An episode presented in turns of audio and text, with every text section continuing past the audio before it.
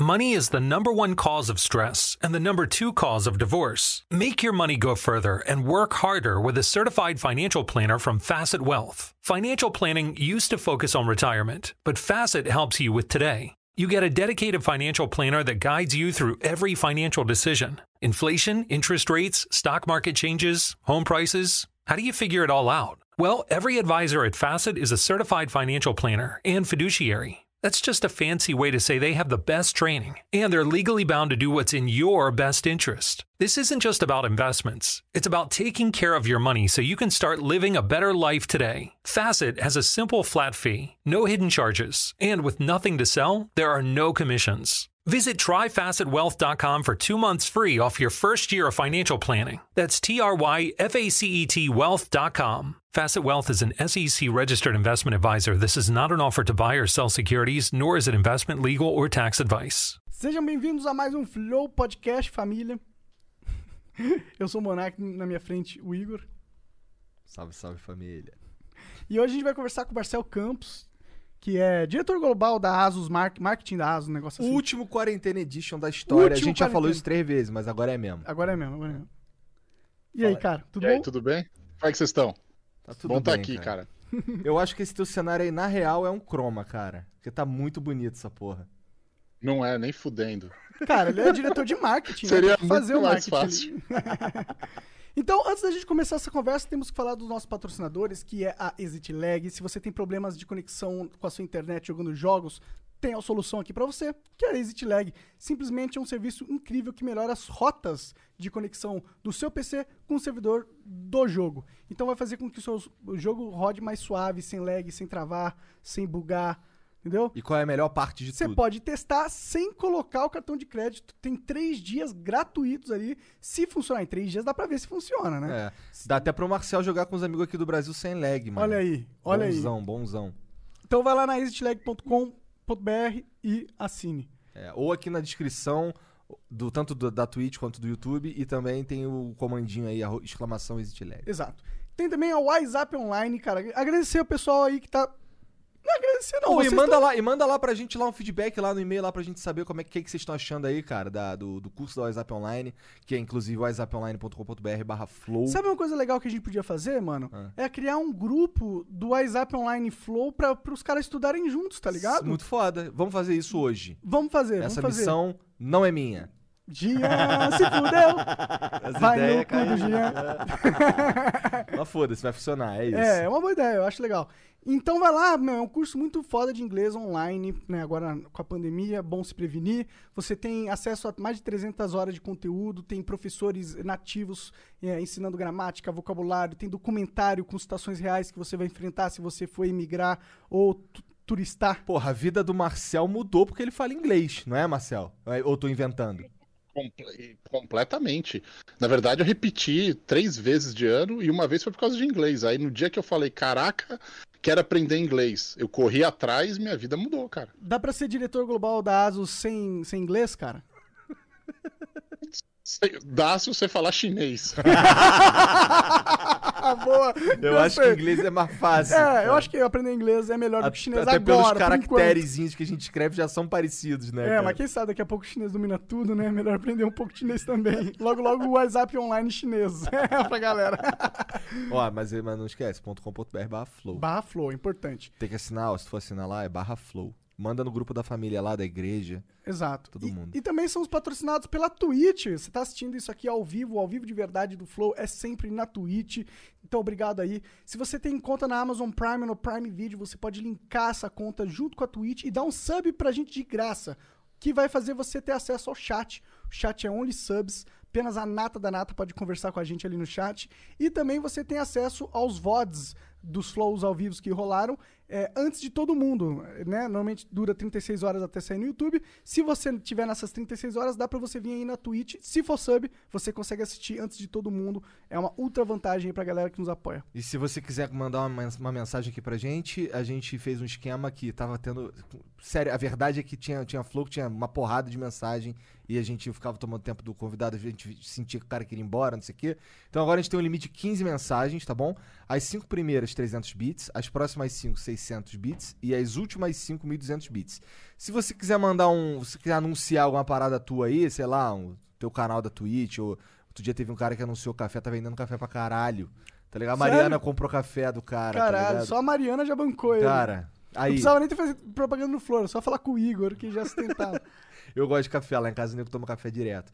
E aí é 5 mil bits, tá bom? Esse não entra na cota das 15 mensagens. Se tiver 15 mensagens e esses outros aí de 5 mil bits, a gente vai ler também. é, se quiser só mandar uma mensagem fora da hora, pode mandar 5 mil bits que sempre vai aceitar. É, é isso. Mas na prática, se você mandar bits e conseguir mandar, você, a gente vai ler. Essa é a verdade. A prática é essa, é bem fácil. Só manda bits aí que a gente vai ler. Verdade, Jean. Quando acabar a última cota, tu já aumenta automático, foda-se, né? É, assim mesmo. Aumenta pra 5 mil. E logo vai mais vai aumentar. Mais. Inclusive, pra saber qual o preço, é só olhar o mínimo. É o mínimo que pode mandar. Ah, cheguei aqui, não sei se já foi 5 de 300. Se tiver 600, o preço mínimo é porque já foi. É, a gente pode colocar uma exclamação bits explicando a regra Tem, tem, também. tem já. Já Ah, existe. aham. Maravilha. Tu tá de sacanagem. o cara é É, produtor e diretor do. É diretor e produtor. É É o que mesmo? É diretor e produtor. né? Exatamente. É, sei lá. Bom, então vai A ver. gente todo dia inventa o nome pro Jean. É, as melhores partes dessa conversa e de todas as outras estão no Cortes do Flow, o melhor canal de cortes no YouTube. Vai lá dar uma olhada, tá bom? Lembrando da regra, que tem muita gente desrespeitando, que é espera 24 horas. Espera sair o VOD no YouTube pra ir postar o- os O cortes. seu próprio corte, é. Você pode usar nosso conteúdo, mas espera a gente soltar a porra do conteúdo primeiro. É. No VOD do Flow Podcast. Cara, não é gente o deixa você do ganhar Flow. dinheiro com o nosso conteúdo. Respeita a única regra. A única regra. É isso. É porque, e não é nem que a gente quer ter exclusividade, não, cara. É porque senão a gente vai se fuder. É por isso. É, exato. A gente vai ter que cortar de todo mundo sem É. pô, Um besteira monte de gente luz. vai parar de ganhar dinheiro só porque uns caras não sabem respeitar as regras. É isso. É isso. Acabou. É Agora a isso. gente pode falar com o Marcel. Vamos pra melhor parte. Vamos falar com o Marcel. E aí, cara, como que você tá? Como que tá essa vida aí de, de pandemia nos Estados Unidos? Tem que esconde-esconde com Covid aqui, né, mano? Não é fácil, não. Mas tu Porra, sente que aí o bagulho tá doido mesmo, cara? Tá, tá maluco, mas assim, sei lá, é uma maneira diferente, né? Eu tava conversando com vocês um pouquinho antes, né? Falando que aqui nos Estados Unidos as coisas são muito pelo condado, né? Condado Aham. é uma região que engloba várias cidades juntas, como se fosse uma grande São Paulo, grande Rio de Janeiro, sabe esse tipo de coisa? aham. Só que ele, ele tem um papel mesmo na sociedade, né? Então você tem cidade, condado, estado. Os condados são regiões menores que o estado e que tem, por exemplo, o xerife da região, que é eleito pelo povo, né? Que é o cara que é dono da polícia, dono da ordem, tal, esse Aham. tipo de coisa. Então, se o condado, se o cara que é o dono do condado, o xerife, ou o cara que é o representante do condado, ele fala uma coisa pro condado, as cidades têm que seguir, que estão dentro do condado. Então depende muito do condado aqui. Eles, eles medem o nível de infectados pelos condados. Entendi. Eu tô no condado de Orange County da Flórida. Então a gente vê quantos que estão infectados aqui. Só que o problema aqui é que é um número irreal. Por quê? Porque tem a Disney aqui, velho. Eu sou vizinho do Mickey. Aí, bicho, os números vão lá pra cima e você não sabe, né, cara? Você não sabe de onde veio, nem se veio alguém pra cá, pegou e levou pra outro lugar. A Disney tá Então aqui aberta? já sofreu. Cara, eles têm que ficar abertos. Eles têm que abrir, velho. Assim, a Universal também. Entendi. Não, não é que fale, não. Esses caras têm dinheiro que não... pra falir precisa de uns 100 anos sem trabalhar pra falir, mano. Faz sentido. Mas, assim, o lance é o seguinte: é, tem uma coisa que é muito forte aqui que se chama os pass holders. Pass holders é a galera que paga todo mês para poder entrar todo dia no parque, ou entrar durante determinados dias no parque.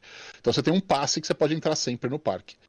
Eu tenho pass holder de quem mora na Flórida, que eu posso entrar nos dias da semana. Final de semana não, nem férias não, nem final do ano não. Mas o resto eu posso entrar. Pass holder é pra cacete, é nego pagando todo mês. Se ele não abre o parque, ele tem que reembolsar todo mundo. Aí o prejuízo é grande. Aí é muito pior. então ele né? É. é. muito pior. Então eles abrem os parques pra não ter reclamação dos pass holders depois falando, meu, você O tava com o parque xerife não fechado, enche o não saco, podia. não? Oi? O xerife não enche o saco? Vixe, mano. Mas o governador aqui, o cara come na mão. Assim, a Disney faz ele comer na mão deles, cara. Que a Disney é o maior empregador da região. É, se tivesse a Disney aqui em São Paulo, acho que todo mundo comia na mão também. Também. Ah, aqui em São Paulo, o governo come na mão de- das empresas, né? É, pois é. E olha que nem é Disney. É, só que não são das, das empresas muito legais, né? Normalmente é banco.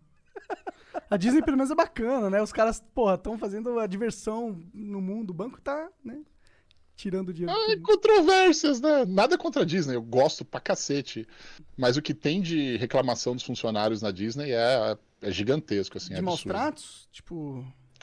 Ah, não, não é de maltratos. É, por exemplo, é que nem, por exemplo, vou te dar um exemplo. Eu já trabalhei na Intel, trabalhei na Intel durante seis anos. E aí eu ia lá pro, pro estado do Oregon, é onde a Intel tem umas fábricas gigantes e tal, e eu trabalhava numa área que eu tinha que ir lá pro Oregon. Então, quando eu chegava lá no Oregon, a galera falava assim: putz, cara, eu queria trabalhar na Nike, porque a Nike ficava lá, na cidade do lado onde ficava a fábrica da Intel. Então, a fábrica da Intel ficava em Jones Farm, em Beaverton, e a, a sede da Nike ficava em Beaverton. Entendeu? Então você tinha Aham. essas duas coisas. Então era uma, uma do lado da outra. Então a galera ficava, vou trabalhar na Nike ou vou trabalhar na Intel? Fala, pô, por que que você veio trabalhar na Intel então? Ah, porque pagava melhor, porque a Nike não paga nada. Então tem essas coisas de empresa que é muito famosa e que tem uma puta marca por trás. Às vezes os caras pegam e falam assim, meu, os cargos de entrada a gente não paga nada. O cara entra porque quer trabalhar na empresa, entendeu? Entendi. quer ter isso no currículo. Então tem muito disso.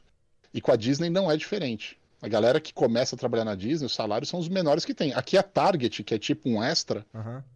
paga mais por hora do que a Disney, Entendi. Pra quem tá começando, entendeu? Porque tem maior, tem mais, é, sei lá, um glamour maior é, de você ser talvez, funcionário da é. Disney do que você ser da Target. Talvez eu tenha até um Tem preconceito com o cara que trabalha na Target aí.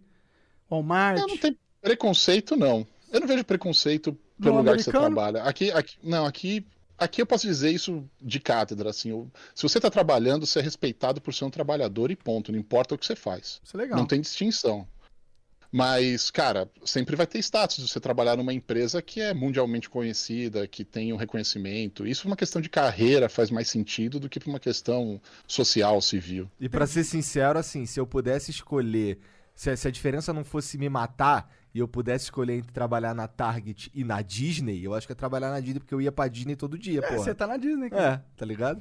Eu ia tá, porra, conhecer como o Mickey. Mais ou menos, mais ou menos, O né? Todo- deixa eu ver, você queria fumante. trabalhar na Disney todo dia. Você ia todo dia lidar com criança dos outros. Ah, é verdade. É, começou a pensar, começou a pensar no negócio, não é tá Ah, mas aí, mas eu acho que um aninho ali dando rolezinho nas paradas. Eu acho que você se deu bem já no que tu faz. É, eu acho que eu, não, eu tô super tranquilo. não tô puto com nada. Minha vida tá incrível, inclusive. Obrigado, Deus. Deus é top, né? É uma baita empresa e tipo assim, quando você quando você vai lá e você começa a ler os livros também sobre gerenciamento dos parques e gerenciamento de tudo que eles fazem, os parques têm umas regras malucas, tem a regra dos sete passos para uma lata de lixo, não, Interessante. não pode, é, tem várias coisas do tipo, meu, como manter os parques. Ah, tem toda uma cidade subterrânea, né? Disney, Disney World, que é que tem aqui, tem uma- era toda subterrânea, né? Eu Ah, é? Então ouvi se falar nessa porra é. pra mim, isso daí era uma lenda urbana. É real essa porra? É real, na verdade ela foi elevada. O parque inteiro foi construído num nível acima. Tudo é subterrâneo. O parque inteiro, e eles se comunicam. Isso por causa que o Walt Disney, na época, ele tinha um problema com o parque da Disneylândia, Aham, na, lá, na Los Califórnia, lá em Anaheim, Aham. que ele não queria que as pessoas vissem os caracteres saindo de um lugar para outro, para os caras terem que se trocar, mudar a pessoa que tá usando, tal, a roupa do Mickey, Quebra a roupa imersão, do Pluto. do- Aí o cara criou, no planejamento, né, que ele não viu. O Disney morreu antes de inaugurar a Disney World. Foi o irmão dele que continuou. Caralho. E ele não, ele não viu, mas ele planejou tudo. E parte do planejamento era que tudo fosse subterrâneo. Então, por exemplo, as lixeiras, a maior parte das lixeiras que tem na Disney World, ela não tem um saco ali, é um buraco que vai pro subterrâneo e já cai num centro de coleta de lixo central que tá tudo por baixo da terra. Super foda. E também tem carro embaixo, tudo é por baixo. Carro? Toda a parte de logística. É, é gigante, cara. Super é gigante. Super foda. É gigante. Incrível isso daí. Eu, eu achava que isso aí era tudo uma lenda urbana. Eu achava que isso aí os caras falavam esse bagulho aí pra gente ficar uau, tem vídeo, tem vídeo, será, desse subterrâneo? Tem vídeo subterrâneo e também tem um tour que você pode pagar pra fazer pra ir conhecer. Ah, é? Pô, da hora. É. Eu queria conhecer essa merda aí. Eu queria conhecer mais isso do que o Mickey. É, o Mickey foi meio que igual em todo lugar, né? É, Mas é, eu não tenho essa pira essa com o parada Mickey é que a galera tem. Tem uma galera que tem uma pira assim com a magia, não sei o que. Eu gostava mais da Mulan, pra ser sincero. Minha favorita é, a Jasmine. Que bom, né? Porra, Marcel, mas aí, cara, muito maneiro esse papo da Disney, mas eu tô bolado com esse monte de coisa que tem aqui em cima da mesa, cara. Me explica que porra é essa aqui, cara. Isso daqui é um. Uou. Vamos começar pelo ROG Phone 3. Posso abrir essa parada Isso aqui? aqui- Você tá pronto pra isso? Cara, eu, eu espero A que caixa não. é da hora. A caixa é maneira, deve ser de Esse burguês. acabou de lançar, né? Não veio pro Brasil ainda, a gente Ah, tá é? estudando se vem pro Brasil. É. Eita, então isso aqui não sai Acabou dessa de mesa. vir pra minha mão aqui. pô. A gente já falou aqui pro Marcel que a gente vai sequestrar o funcionário dele que trouxe as paradas e Eu não sei nem tirar o bagulho da caixa aqui. Essa é a vai cobrar o resgate. O legal é que a caixa abre em pé, né? como se É, fosse um pódio. Eu tenho um pouco de medo. Ô, Monark, quebra aí que se quebrar é tu. Tá bom, mas você que vai ter que pagar também de O qualquer telefone jeito. tá na outra parte ali, ó. O telefone Tá tá, na outra aqui. parte. Ah, então foda-se esse aqui. Ah, o porra. telefone tá aqui, cara. é Nada, verdade. os acessórios são do cacete. Ah, é? produto. Ah, então não foda-se não.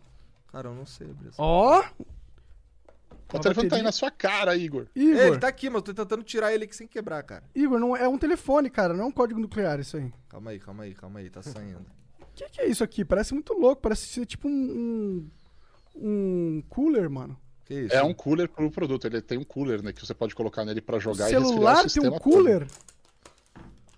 Sim. Mano, o celular tem um cooler? Como assim, mano?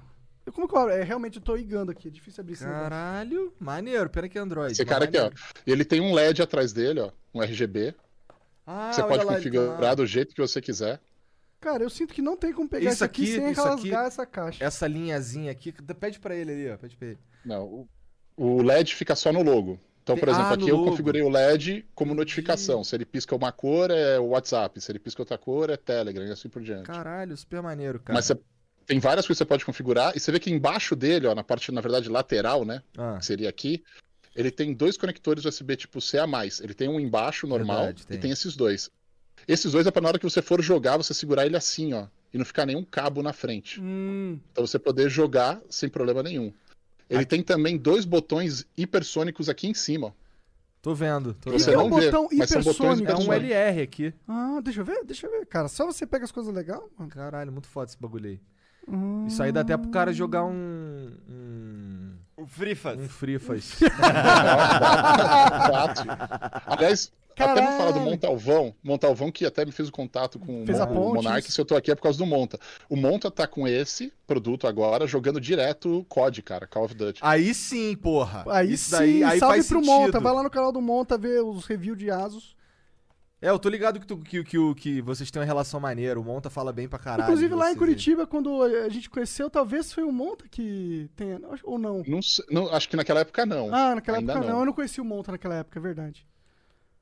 Aquele churrasco foi bem legal mesmo. Foi, tava muito bom, foi um lugar muito de burguês que vocês me levaram. Obrigado, viu? Eles pagaram aí é, tudo. você tava pagando, né? É ótimo, é a melhor coisa. Por que, que a gente vai trabalhar pra uma empresa enorme? Pra usar o dinheiro deles, porra. É, Cara, a a gente coisa tá mais abrindo- a legal gente que tá tem no mundo dos negócios é você gastar o dinheiro dos outros. Porra. E eu sei que esses caras de, de empresa, eles adoram pagar jantar, pagar essas coisas. Avião. Tem. Oh, mas falando do ROG Phone 3, Ah, esse, esse smartphone ele tem uma tela que vai até 144 Hz, cara. Caralho, sério? É. É Ele é feito o games, ele é todo pensado em games, velho. Co- Coloca alguma coisa pra tocar nele, escuta o som dele pra vocês verem o aqui. som desse bicho, como é que é, cara.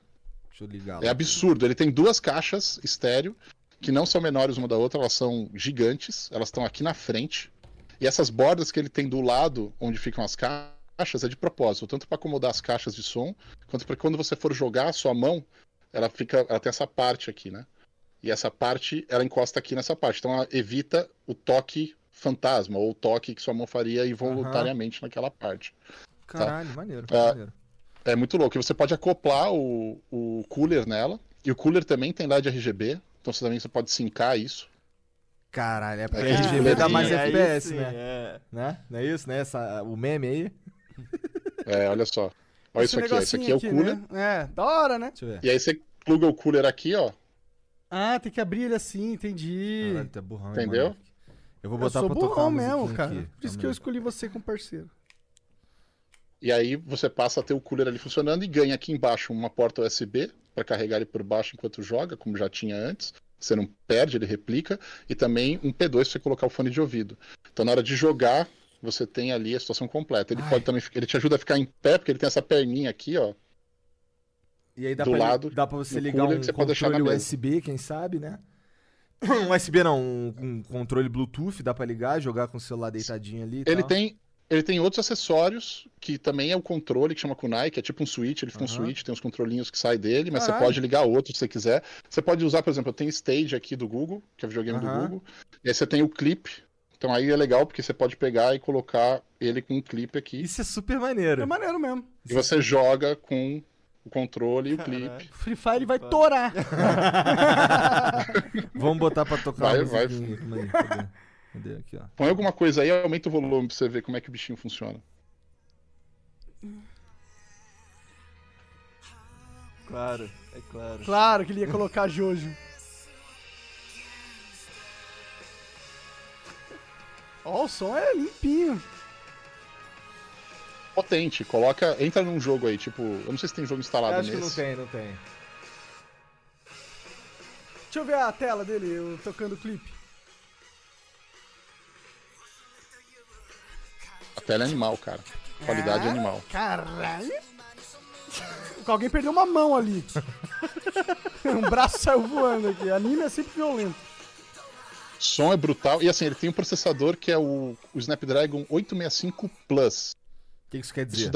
daí, ele é o, é o mais top do top dos processadores. É 10% mais potente que o processador mais potente que existe hoje. Caralho! Ele é mais potente que o iPhone, velho. Tá, vamos entrar agora na parte que interessa. Quantos fígados e rins a gente morre pra comprar um negócio É, mas isso daqui é High Ultra Ultimate É. End, né? É um É, tipo, produto ele tem high-end. 16 GB de RAM. Cara, é o celular mais top de gamer que você vai encontrar, basicamente. Você não vai achar nada parecido com esse cara. Ele é usado em campeonatos mundialmente, inclusive o campeonato de Free Fire nacional brasileiro elegeu ele o produto para ser usado. Caralho. Quanto que morre? Mary redeemed a $50,000 cash prize playing Chumba Casino online. I was only playing for fun, so winning was a dream come true. Chumba Casino is America's favorite free online social casino. You too could have the chance to win life changing cash prizes. Absolutely anybody could be like Mary. Be like Mary.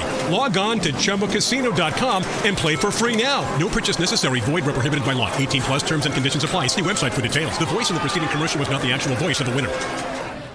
In the heat of the moment, you keep it calm and cool with a $3 medium ice cold cold brew. And not just any cold brew, but one that's slow steeped and mixed with brown sugar and molasses flavor. With a cold foam infused with brown sugar coolness and a cinnamon sugar sprinkle on top. That's keeping it calm, cool, and cold brewed.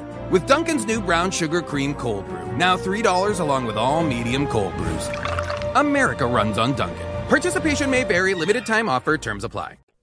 Não tem nem no Lá Brasil essa fora- porra, né? Não, lá fora, na fora tá saindo por mil doletas. Mil dólares. Porra, é o preço do iPhone. Ah, É, é isso aí. tá, Só que tá. entrega muito mais. Ele tem 16 GB de RAM. Acho que seu notebook não tem 16 GB de RAM. o dele tem. Não, o meu tem. O dele tem. O seu, talvez. A maioria de quem tá assistindo. Caralho, eu quero ligar essa parada aqui. Deve ser nesse, nesse lado aqui. Cadê? É o Gabs, aí o Gabs pode ajudar vocês. É, se não, já encontrei aqui também, pera aí. E Ô, Gabs, umas- qualquer coisa eu vou gritar, hein, cara. Se quebrar, é culpa do Gabs. Ele tem umas capinhas diferentes, porque ele tem, se você olhar atrás dele, ele tem também a parte de personalização, né? Porque gamer, se não tiver um LED RGB, se não tiver cara, um- olha isso. Cara, vou- uma te- vou te falar personalização, que eu perde nunca- FPS, né? Eu nunca achei que ia ter um celular com cooler, mano. Isso aí realmente É. não, não é o que eu esperava muito ver. Caralho, super E aí, louco. ele tem essa capinha, uma das capinhas que tem aí é uma capinha que você coloca nele, ele usa esse segundo LED aqui, ó. Ele tem dois LEDs na parte de trás, Aham. tá vendo? Du- duas luzinhas, né? Uma é pro flash da câmera, a outra é um LED personalizável, que aí a outra capinha que tem, eu acho que tá aí, Tem outra quando você sim. pluga ela, ele reconhece a capinha e ele acende esse flash, a capinha isso. toda acende por trás. Calma aí que eu vou tacá-lo aqui, cara. Caraca, pior que o. Pior que. E nem tá ganhando dinheiro pra isso, porque a gente gosta dessa porra mesmo de tecnologia, acho da hora demais, mano. Ô, ah, tem que ver esse notebook aqui que. Foi aqui, detectado uma Lightning Armor Case. Hum, olha o nome do É. negócio. É nome de RPG o negócio. Aí o que que eu tenho que fazer aqui, Marcel? Tem que tirar uma foto? É, ativa ela. É uma armadura liga o modo. de, de ele tem um modo gamer que é o modo X, que você ativa pela Games. janelinha aí do Android. Baixa a janela. Faz aí, faz aí. E aí tem o modo X ou embaixo o Armory Crate. O, o Gabs pode ajudar vocês aí. Aí ele vai ativar pra vocês. Ele tem uma área de games toda pra você, por exemplo, fazer todo o tuning. Você pode fazer overclock se você quiser do smartphone. pra jogar. Caralho, o bagulho é, loucura. Caralho. Bom, a gente tava conversando aqui com o chat, a gente tava conversando com o Marcel aqui, acho que a gente já falou isso, mas vou falar de novo. Ele vai ter que escolher o que, que vai embora, se é o funcionário, se é os bagulho. É, isso é. Ô, a- Asus, Asus, a culpa não é do Gabs, cara. É a gente que fe- a gente, É que a gente apontou tem, uma arma é que a pra gente ele. tem um, a gente ele tem não um tinha porrete aqui, um A gente tem um cachorro Peraí. matador. como. É, tem um bulldog francês. Mas como eu falei, o Gabs vai voltar porque eu preciso ter alguém pra culpar depois de tudo isso. Mas, ah, antes de você abrir esse note, que é muito louco, Monark, já Cara, que a gente isso é tá falando muito de louco. games e começou por games, tem um outro notebook aí É, que é o isso. Zephyrus.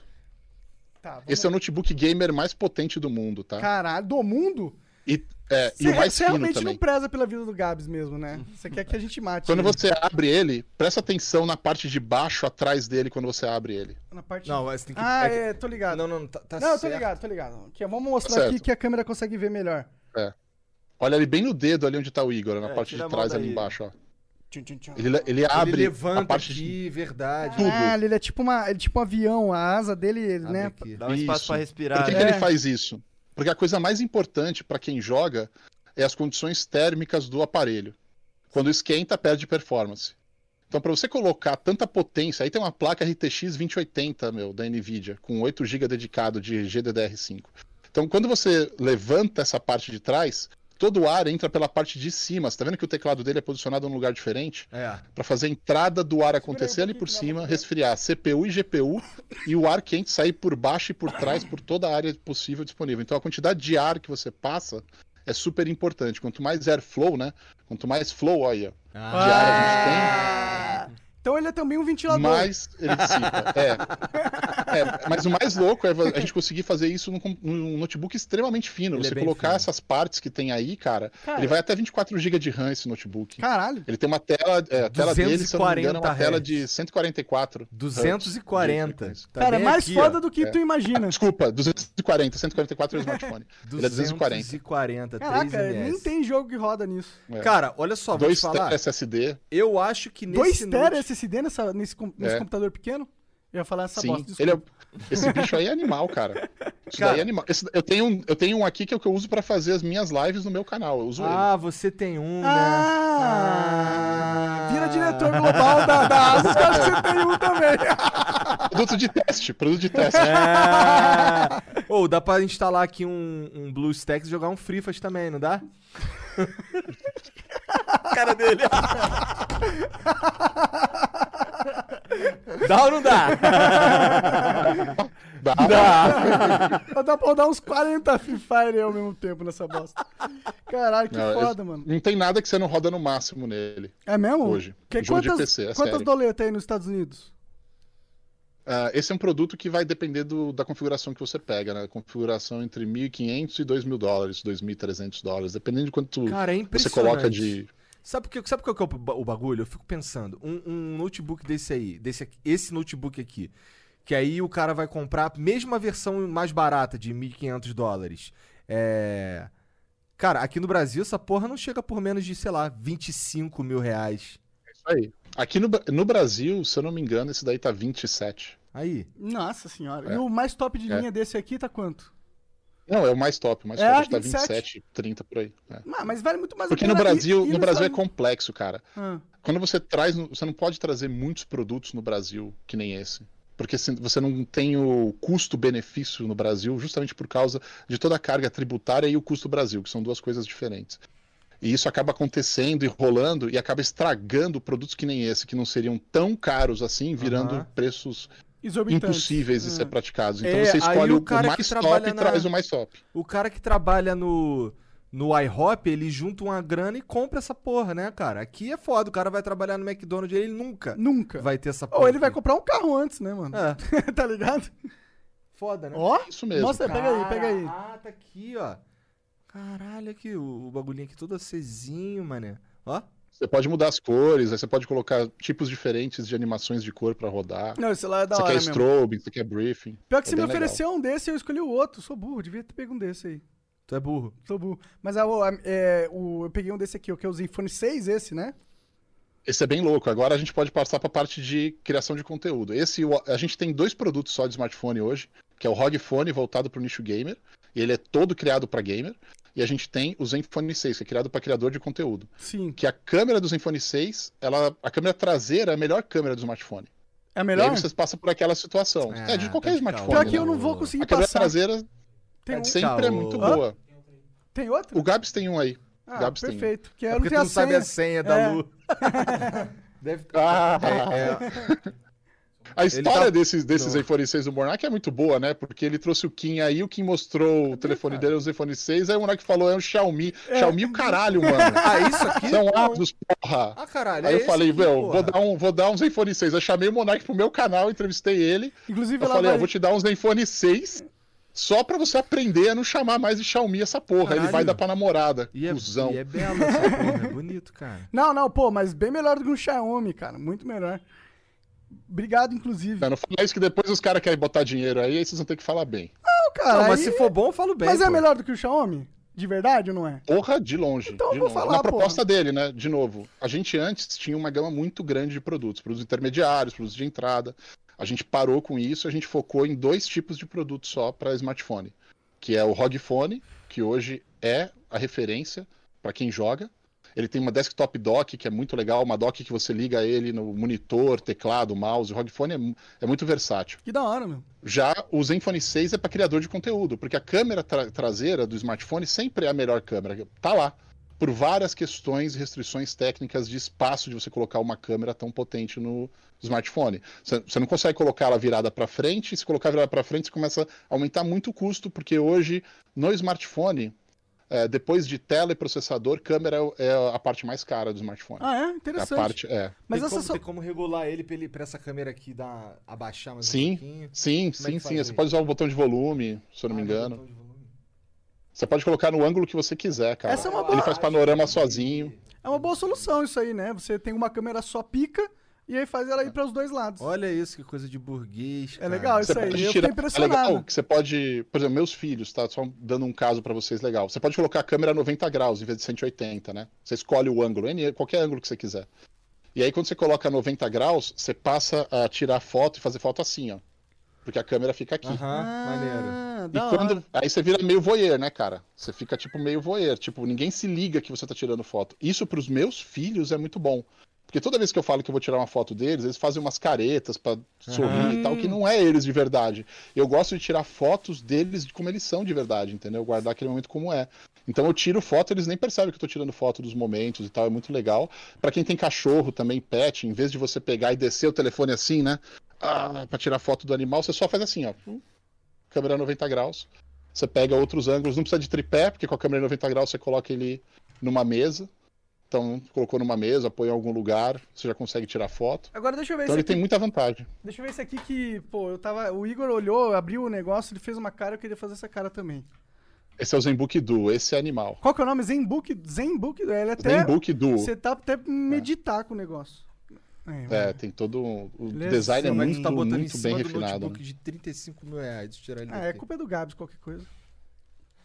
Tá vendo, né? Que O Zenbook Duo, aqui. o Zenbook tem, esse Zenbook ele tem duas versões, o, o Pro Duo e o Duo. Essa daí é o Duo, tá? A Entendi. diferença é tamanho de tela e mais hardware. Caraca. Mexe no mousezinho aí pra tu ver. Olha Mas ele tá tem, mouse. ele tem duas telas. Caralho, ele tem duas telas, moleque. Ele tem duas, Duas telas 4K. 4K também, essa aqui? Mas, É. mano, qual que é a utilidade dessa tela aqui? Bom, primeiro que você tem com você o tempo todo uma segunda tela. Ela funciona como se fosse uma segunda tela do Windows, cara. Verdade, isso aqui pra, porra, pra ver Pra no botar um Twitter. chat no, É. no- na Twitch e tal. Nossa, aqui é Aí legal, de você, verdade. a versatilidade é sua. Você coloca o que você quiser. Fora isso, a gente desenvolveu uma série de apps para fazer essa segunda tela interagir com a outra tela e com o sistema. Então, por exemplo, Spotify feito só para isso. Ah, partes de macro que você pode criar e colocar ali botões que você acessa as macros na hora que você quer para ele já fazer as coisas. Muito foda. Se você tá jogando, tem alguns jogos que estão sendo adaptados para esse tipo duas telas. Caralho, o Então você vai ter mapa é... Embaixo e o jogo em cima. O speaker dele é Harman Kardon? Sim. Harman Kardon. Pro-! Esses são os produtos mais tops que a gente tem, né? E aí você vai ter também tudo que tem de melhor que pode existir na tecnologia, tá aí nesses caras. Da hora, mano. Quanto custa um desse aqui aí também? Gabs, esse tá quanto? 17, 12? Não, Não, não, não. Aí no- em dólares. Ah, tá. Esse, por vo- esse daí, o Duo, por volta de 1.600 dólares e o Pro Duo por volta de 2.700 dólares. Então ele acaba saindo um pouco mais caro que o, que o outro ali. Em É, a tela, né? A tela, a né? tela encarece. Ah, Entendi, entendi. Mas é muito louco. muito É louco. muito louco. Muito Esse é um louco. notebook mais pra trabalho, né? Mais pra edição. Dá pra editar nele? É, dá, óbvio que dá. Você faz 4K tranquilo nele, cara. É, o legal desse, se você entender essas duas direções que a gente tem, né, produtos para games e produtos para criador de conteúdo, são áreas que demandam bastante hardware, demandam coisas diferentes, demandam mais acessibilidade, mais produtividade. Então a gente meio que reflete isso tanto nos smartphones quanto nos notebooks. Entendi. Tu, tu nasceu onde, cara? Nasci em São Paulo, cara. São Sou Paulo. garoto do centro, ali São- da Barão de Limeira. Então, cara, como que um garoto da Barão de Limeira vira diretor global de marketing da ASUS? Conta essa história aí pra gente. Aff. Puta, cara. É muita coisa. Você tem tempo, né? Tem, a gente tem bastante tempo aqui. Então vamos lá, eu também tô tranquilo hoje. Bom, cara, eu era um moleque, morava ali no centro, meu pai jornalista da Gazeta Esportiva, né? Meu pai a vida toda trabalhou na Gazeta Esportiva. Ele, quando ele casou com a minha mãe, ele comprou um AP eh, na Barão de Limeira do lado ali da Folha de São Paulo, que a Gazeta Esportiva ficava ali na Folha de São Paulo. E a galera brincava com meu pai, falava que ele ia trabalhar de elevador, porque ele literalmente descia do elevador e entrava na redação, tipo, Pô, melhor na coisa. mesma quadra. Melhor É. coisa. Isso era muito legal. E, e meu pai, na época, na década de 80 e década de 90, ele chegou a ter uma certa fama, assim, por causa das lutas do Maguila, do Mike Tyson. Ele sempre foi um cara envolvido com boxe, né? então ele transmitia junto com o? Luciano do Vale, ele comentava. Ah, que legal. É, ele, ainda, ele ainda fala na Jovem Pan. Ele fala na Jovem Pan AM ainda, ele fala lá. Ele tá com 95 anos, cara, lúcido pra caramba. Caramba. É, ele, ele é tipo um marco, assim. Ele pegou desde Éder Joffre lá atrás, a carreira inteira do Popó. Eu acompanhei a carreira do Popó junto com meu pai. Que legal. Cheguei a ver luta do Mike Tyson em Las Vegas, porque meu pai chegou a ser juiz de boxe. Caô, que foda, É. cara. É, ele foi juiz de boxe da lu- luta do Júlio César Chaves, tudo esses caras assim, Caralho, muito tu louco. viu o Mike Tyson assim? Caralho, maneiro. Puta, eu apertei a mão do Mike Tyson, Cal- velho. caralho. Tu tinha que ter pedido Mas, pra tomar um socão, mano, cara. Aí ele não tava aqui conversando com a gente. Mano, você não tá ligado. Que O Mike Tyson é um cara muito gente fina e muito engraçado. E eu não tive muito contato com o cara, sabe? Eu tive, na- acho que eu tive na minha vida toda, eu tive três vezes contato com ele. E uma vez ele apertou minha mão, que meu pai conhecia o Don King Aham. por causa das lutas de boxe e o, e o cacete. E o Don King gostava do meu pai, sempre brincava muito. E aí o Mike Tyson chegou no Don King num conselho. Era uma reunião do Conselho Mundial de Boxe. Meu pai é vice-presidente do conselho. Mas não ganha nada por isso. Não ganha nenhum, nenhum, nenhum real por isso. Tipo, é um cargo Entendi. de honra, assim, tá Honorário. ligado? Entendi. Porra, É. mas é um puta cargo É, honorário. uma puta honra. É. E provavelmente E aí, o cara que tem esse Chegou o Mike cargo Tyson, velho. Chegou o Mike Tyson e tá cumprimentou a gente. E eu, eu era um moleque, eu tinha, sei lá, 18 anos. E meu pai me levou, né? Então, porra. Mike e aí Tyson o Mike no Tyson pegou auge. e me cumprimentou, velho. Aí eu falei, caralho, mano. E ele tem uma voz fina, né? Ah, é? Então aí é engraçado, a voz dele é uma vozinha assim, cara, um jeitinho diferente de falar. E aí eu falei, caralho, e, a mão, e mão de pugilista é, é áspera, velho, porque, meu, o cara se fode pra cacete. E o Mike Tyson me cumprimentou, eu falei, caralho, mano, o Mike Tyson me cumprimentou, mano. Eu não entendia porra nenhuma que tava acontecendo, eu fiquei viajando. Eu imagino, eu ia ficar viajando também. É, com 18 anos dá pra ter noção o que que é o Mike Tyson te cumprimentando, né, mano? Porra. Porra, eu... É, que é a vida do meu pai, né? A vida do meu pai é boxe, cara. Então você tem inteira umas experiências massas, assim, no, nesse ramo de boxe. Encontrou uma galera massa, imagino. Além do Mike Tyson. cara, é, é que todo ramo de esporte tem esse lado legal de você encontrar as pessoas que são ícones ou que são, sei lá, campeões do mundo. Tipo Floyd Mayweather. Eu vi o Floyd Mayweather lutar muito antes dele ser campeão. Ele ia virar campeão. E meu pai me apresentou pra ele. Meu pai não fala inglês, isso que é mais engraçado. Meu Olha lá, pai não fala nada de inglês. Meu pai fala Flu. espanhol. Tá ligado? E arranha no inglês. Mas esse negócio, jeito de jornalista, sabe? Meu pai foi. Meu pai tem, um, tem uma coisa muito louca do meu pai. Pra quem não conhece, o nome dele é Newton Campos.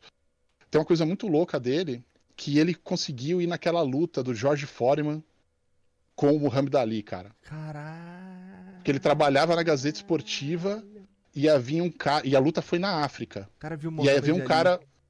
Mano, meu pai foi, tava lá, cara. Acho que era o único brasileiro que tava lá. Sério? E assim, Caralho. sério. E aí aconteceu uma coisa muito louca. Ele conta essa história pra mim já um milhão de vezes. De tanto ele contar, acabou parando na Globo, cara. O Globo Esporte fez um, Um fez um negócio dessa história. Ah, legal. Mas assim, ele pegou, cara, e, e havia um cara pra São Silvestre. E a Gazeta Esportiva era uma das organizadoras do São Silvestre. E vinha da África. O cara desistiu e a passagem ficou vaga. E meu pai chegou lá e falou: me dá essa passagem pra mim lá pra luta. E ele foi pra luta. E naquela época não tinha computador, não tinha nada, mano. Não tinha nada dessas coisas, cara. E meu pai foi com uma máquina de escrever portátil, embaixo do braço, cara. E ele Nem pegou o avião, chegou isso. lá, sem hotel, sem nada, mó loucura, cara. Aí ele chegou lá, ele conhecia os caras do conselho, os caras do conselho deixaram ele entrar na área da luta. Aí ele, ele viu as lutas, assistiu a luta, inventou que tinha entrevistado o Foreman. que ele fala que os caras são, sempre falam a mesma coisa, então ele pegava outras coisas que os caras estavam falando e colocava lá como se ele tivesse entrevistado. Acabou a luta, ele entrou no avião, e no avião ele veio, cara, com a máquina de escrever, ninguém dormiu no avião, cara. Ele veio fazendo a matéria. Cara, como que é uma máquina de escrever portátil, cara? Parece da hora. É, e aí ele chegou no Brasil a tempo ainda de a matéria sair no dia seguinte da luta no jornal, cara. Matéria que ele fez. Caralho, que viagem essa porra. E deve, cara. deve ter tido, tipo, É. um, um puta furo na época. Foi, foi um puta, foi, foi capa da Gazeta Esportiva. A Gazeta Esportiva era um baita de um jornal esportivo na época, né? Durante muito tempo foi muito importante. Depois que veio a internet, os jornais foram, esses jornais que eram muito segmentados, eles foram perdendo força, né? Entendi. Mas na época era muito forte. E aí eu morava lá no centro. Morava com meu pai. É, meu pai eu- e aí eu falava, pai, quero ser jornalista. Ele falava assim, nem fudendo. Jornalista é uma maneira elegante de passar fome. Então, tipo. Falei, tá bom, vou fazer outra coisa. E assim, eu tinha, tinha uma coisa comigo que era muito louca, que eu sempre fui muito curioso com os brinquedos que ele trazia. Quando ele viajava pra jogar luta, ele trazia um brinquedo diferente de algum país maluco que ele foi. E aí chegava o brinquedo, eu desmontava o brinquedo. Eu queria saber como é que o brinquedo funcionava por dentro. Então, meu pai ficava puto Eu comigo. imagino. Eu imagino. Ficava puto, Eu- cara. eu Ele trazia o brinquedo também. no dia seguinte. O moleque destruiu o brinquedo, entendeu? Mas isso foi uma coisa que foi mudando ao longo do tempo, até quando saiu o primeiro videocassete.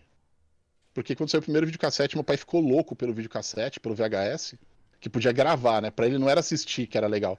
Pra ele o legal era gravar as coisas, porque ele falava na TV, sempre dava entrevista e tudo mais. E ele queria gravar lutas também, e o cacete. E aí ele, ele ficou louco, ele fez uma viagem com a família pra ir pro Paraguai comprar o videocassete de carro, mano. Caralho. A gente foi de carro, de gol. Daqui de São um Paulo golzinho. é longeão. É longeão, é uma É. puta trip. É longe, velho. É uma trip grande. E foi, e foi legal. Foi do caralho. A gente chegou lá, compramos um videocassete, voltamos. Tu foi lá Um buscar um videocassete- videocassete no Paraguai, só isso, e voltou. Só isso, mais nada. A gente foi, acho que foi uma viagem de, sei lá, quatro dias, assim, tipo, um Caralho. dia pra ir, dois dias lá, um dia pra voltar. Imagina o pai do Marcel convencendo a esposa. Não convencia, ali. não, mano. Depois eu falo da minha esposa, as, as coisas malucas, mas Ela é é brasileira? assim, cara. Ela é, cara. A gente se conheceu em Nova York, cara. Quando eu Caralho. tava morando em Nova York. Que aleatório. Porra. Muito aleatório, muito louco também. É, se não fosse ela, eu não tava aqui. A Paula é sensacional, cara. Mas e como- é a me- mulher da minha Me vida. conta um pouco dessa trajetória do de como que você chegou na Asus, cara. Como que, porque pô, Putz, muitos brasileiros pensam assim, caralho, eu tô trabalhando aqui, tem as minhas oportunidades aqui, você, sei lá, chefe de uma empresa aqui, mas tu virou um cargo importante numa empresa global. Isso E, aí tu é... é, e, tu, é- e o teu cargo é global também, não é? global. Agora, eu dei um tempo. Eu Que que pedi um isso quer tempo dizer? pros caras. Que agora é outro não ficar cara. no headquarters trabalhando e deixa o time lá trabalhar sem eu estar em cima. Entendi. Eu quero fazer outras coisas. Isso acontece na carreira às vezes. Sim. E esse era o momento certo de fazer isso que eu tava ficando doente, cara. Eu tava tendo um monte de doença já. Mas como que você chegou aí? Como que como Tá, deixa eu foi? contar a história. Deixa eu Tá, contar a história. Manda. O videocassete pra não ficar perdido. Tá. Quando o videocassete chegou, meu pai não sabia. Naquela época, os videocassetes, eles tinham áreas, regiões pra funcionar. Não sei se vocês lembram Sim, disso. sim, sim, sim, sim. Você Primeiro comprava um videocassete, Ah. ele não funcionava as fitas de outra região. Você comprava uma fita na Europa, não funcionava no videocassete Era no assim nos videogames, Comprava- eu lembro. Isso, que nem videogame das antigas. É. né? Começou com videocassete. Então tinha um sistema que era o PAL-M e o NTSC. E o videocassete que meu pai comprou, porque era cabaço, era um videogame que um videogame, um videocassete que era NTSC. NTSC Quando ele não colocou em casa, não tocava nada. Não Putz, tocava nada. putz, quatro Entendeu? dias de viagem. Aí ele descobriu um cara, é tipo isso. Aí ele descobriu um cara que fazia conversão. Então o cara fazia a conversão do NTSC pro PAL-M. Só que isso acabou ferrando o, o videocassete e o videocassete sempre emperrava a fita lá dentro. Putz. E aí quem é que socorria? O Tu. Marcelzão aqui. Ia lá, desmontava o videocassete, soltava a fita. né? Aí ele agradeceu o fato de você desmontar Aí- a porra toda, né? Quando chegava aí. Aí ele, porra, aí ele começou a ver valor nisso. E é muito louco, porque eu ia direto na Santa Efigênia, como eu morava ali na Barão de Limeira. Santa Efigênia, pra quem não sabe, em São Paulo é a rua Que que tinha todas as tranqueiras. e. E não tinha internet, não tinha nada, mano. Se eu não fosse na Santa Efigênia quase todo dia, ou sempre que eu podia, eu não sabia o que estava saindo de novo. O que, que era uma placa-mãe, o que, que era uma memória RAM. Eu fui aprender isso na rua, andando ali com os caras, entendeu? Descobrindo o que, que era, indo nas lojas, entrando, perguntando, o vendedor chato achando que ia vender pra mim, não ia vender nada, era só eu perguntando mesmo, querendo entender o que, tinha de novo. Então, tipo, foi assim que na época que eu fui descobrindo as coisas, que eu fui descobrindo o que, que era computador, como funcionava. Foi, sempre foi muito assim na minha vida, eu sozinho atrás, tá ligado? Entendi. Então, eu joguei, eu joguei. Aí eu vou dar um pulo, tirar a escola, tirar todas essas porras, porque eu sempre gostei também. Um outro lado meu é gostar de comunicação. Eu era apaixonado por propaganda na TV. Eu via uma propaganda na TV, ficava apaixonado por aquelas propagandas que eram legais pra caralho. Que doideira. Tipo, da Embratel, sabe? Da Havaianas, da, da Guaraná, pipoca com Guaraná, essas coisas. Eu falava, nossa, que do cacete. Então sempre eu fui muito aficionado por propaganda. Era mais legal pra mim ver as propagandas do que ver o programa, às vezes. Entendo. Tipo, isso acontecia comigo. Meu pai gravava as lutas de boxe, eu gravava as propagandas. tipo, é, essa era a toada, tá ligado? Então eu tinha essa paixão por tecnologia e tinha essa paixão pelo lado de comunicação. E a vida vai indo e eu começo a jogar Magic. Ah, Magic. Magic mudou a vida de muita gente. Eu comecei a jogar Magic na Unlimited. Logo depois tinha acabado a beta. Aham. Uh, ainda peguei um finzinho de Arabian Nights, mas bastante de Fallen Orders. Então comecei a jogar Magic ali e comecei a jogar com muita gente. Fiquei dentro do cenário e meu irmão também. A gente jogou muito Magic. Magic foi uma das coisas que me fez ficar mais ainda interessado pelo inglês. Com certeza. Mais ainda. Então me ajudou muito a eu melhorar meu inglês. Uh, eu comecei a jogar Magic e eu vi que assim, eu era bom jogando, mas eu não era tão bom assim. E aí eu me apaixonei pelo lado de ser juiz de Magic. Caralho. Fazer os campeonatos, Aham. organizar os campeonatos. Comecei a, junto com a Devir, comecei a me apaixonar por isso, chegar perto do pessoal da Devir. E eu cheguei aí em 1998, eu fui pro Mundial de Magic em Seattle. Eu fui ser juiz lá. Fui ser Que um dos primeiros brasileiros a ser juiz de Magic em Mas- Seattle, em Que 1998. cara. viagem essa porra, cara. Eu não esperava por essa, cara. Essa é Que- foda, né? Essa foi mas, foda. Mas vou te falar, cara, tinha tanta roubalheira em prol dos gringos lá. Sério? E eu achava que não tinha, é. Eu achava que não tinha, mas lá eu vi, cara. Eu vi as roubalheiras rodando, eu falava assim, meu Deus, cara. E eu, eu reportava, quando você é juiz num campeonato desse, sempre tem juízes de níveis maiores. Aham. Eu reportava e os caras falavam assim, mas você tem prova? Não, eu vi o cara roubando. Não, mas você tem prova? Mas que prova que eu vou ter? Eu vi o cara roubando. Então os caras protegendo, passando pano. Entendi. Que merda. Entendeu? E aí, mano, isso porque era assim, os caras que eram estrelinha. Entendeu? Quem que Então, eram os eu caras na meu, época? Tu lembra quem que eram os caras na época? Lembro. Ah, tinha o Wally Raj. O Wally Raj foi o cara que criou um site, um site, desculpa, um deck que chamava Cadáveros Bloom. Cadáveros Bloom era um, era um deck feito pra você roubar, velho. É um lance de você. É feito pra você roubar no jogo. Porque ele tem um lance do seguinte: você. Cartas que fazem você é, ganhar mana. E com a mana que você ganha, você pega cartas que te fazem comprar mais cartas e você vai enchendo a mão. Aham. Quando você encheu a mão, aí tem uma carta que você troca a quantidade de dano pelas cartas que você tem na mão. Aham. E aí você vai no o cara e ganha, num- numa, numa rodada você ganha. Não na primeira rodada, mas tipo, Aham. lá pela quarta, quinta rodada você já consegue aplicar isso e praticamente ganhar o jogo. Entendeu? Só que assim, os caras tiram muito proveito disso. Ah, agora eu tenho que comprar cinco cartas, o cara compra sete. Hum, Ah, agora. Aí o cara vai e compra do, do Grimório, compra lá do, do cemitério lá. Aham. Pum, coloca a carta de volta. Entendeu? Tipo, tinha muita roubalheira com esse deck. Esse deck é foda. Porque o cara não para de fazer isso. Ele fica no turno dele eternamente fazendo isso, tá ligado? Aí ele vai tirando umas cartinhas a mais sem você ver na, na, É. na surdina. Mas o deck funcionava. Ele funcionava, a, a Mesmo estratégia do deck era boa, funcionava. Só que, mano, se o cara quisesse roubar, era mais fácil roubar com esse deck. Meu irmão jogava com esse deck, chegou nas quartas de finais no brasileiro. E roubava pra caralho. nesse- Ele roubava pra caralho, mano. Eu tenho certeza. Ele vai falar que não, ele vai ficar puto, ele vai falar que não, eu tenho certeza ele roubava pra caralho. Então, assim, eu nunca vi ele roubando, que eu sempre fui muito chato com essas coisas, tá ligado? Eu sempre fui muito certinho, assim, muito CDF. Mas, cara, era um deck que era assim. E eu vi o Oli Raj, o cara que fez o deck roubando no Mundial. E eu falei pros caras. Um outro cara, tinha um cara que chamava, se não me engano, Steve. St- Steve. Era alguma coisa long. Era um cara que era famoso também jogando. E ele tava jogando com um deck na época que era Rush de vermelho e verde. E também roubando pra caralho, fazendo, dando poder pras criaturas, assim, do nada, assim. Tipo, várias vezes com a mesma carta, as coisas meio malucas. E eu, eu reportava essas coisas. Aí o que aconteceu? Voltei desiludido para caralho. Então eu sentei ali na Merlin, em São Paulo, que ficava ali na Pamplona, que é onde a gente se reunia. E eu tava desiludido pra caralho. Eu tinha tudo, cara. Eu tinha, eu tinha as mocks, eu tinha todas as lentes duplas, você pode imaginar. Eu tinha todos os sete de lentes duplas, quatro de cada da Beta, da Unlimited. Eu tinha, Caralho. eu tinha muita coisa. Que tinha vários sets fechados. Tinha, manda, manjava muito. Na época eu gostava muito, E cara. o que que tu fez com isso? Puta, cara, ah, algumas coisas eu vendi, e aí tinha muita coisa pra vender. E antes de eu conseguir vender, eu tava lá na Merlin jogando e escutei, ah, venha para o NIP, inscrições abertas, não sei o que, porra. Porra, fazer cursinho para o NIP não rola, né? Só passei lá na Gazeta ali, na, na, na Paulista, os caras me laçaram e começaram a mandar boleto já. Então, eu entrei para fazer propaganda em marketing, porque eu falei, porra, propaganda em marketing é um negócio legal, mas na minha cabeça não era marketing, era só a propaganda, entendeu? Eu ainda não tinha esse conhecimento do que era marketing. E eu falei, porra, vou fazer isso, vou entrar na faculdade, que eu já tinha terminado tu- tudo que tinha de estudo, só não tinha feito faculdade. Aí eu resolvi sozinho ir lá, entrei na faculdade, falei, bom, agora tem que estudar, tem que, meu, fazer porra do estágio. Então, tipo, não dá mais pra jogar. O Magic tomava muito do meu tempo, não dá mais pra jogar, não dá mais pra fazer isso. O E aí eu dei é pro amigo bagulho pra meu todas as cartas que eu tinha, falei, cara, ele tinha uma lojinha em Santo André, eu falei, cara, vende aí.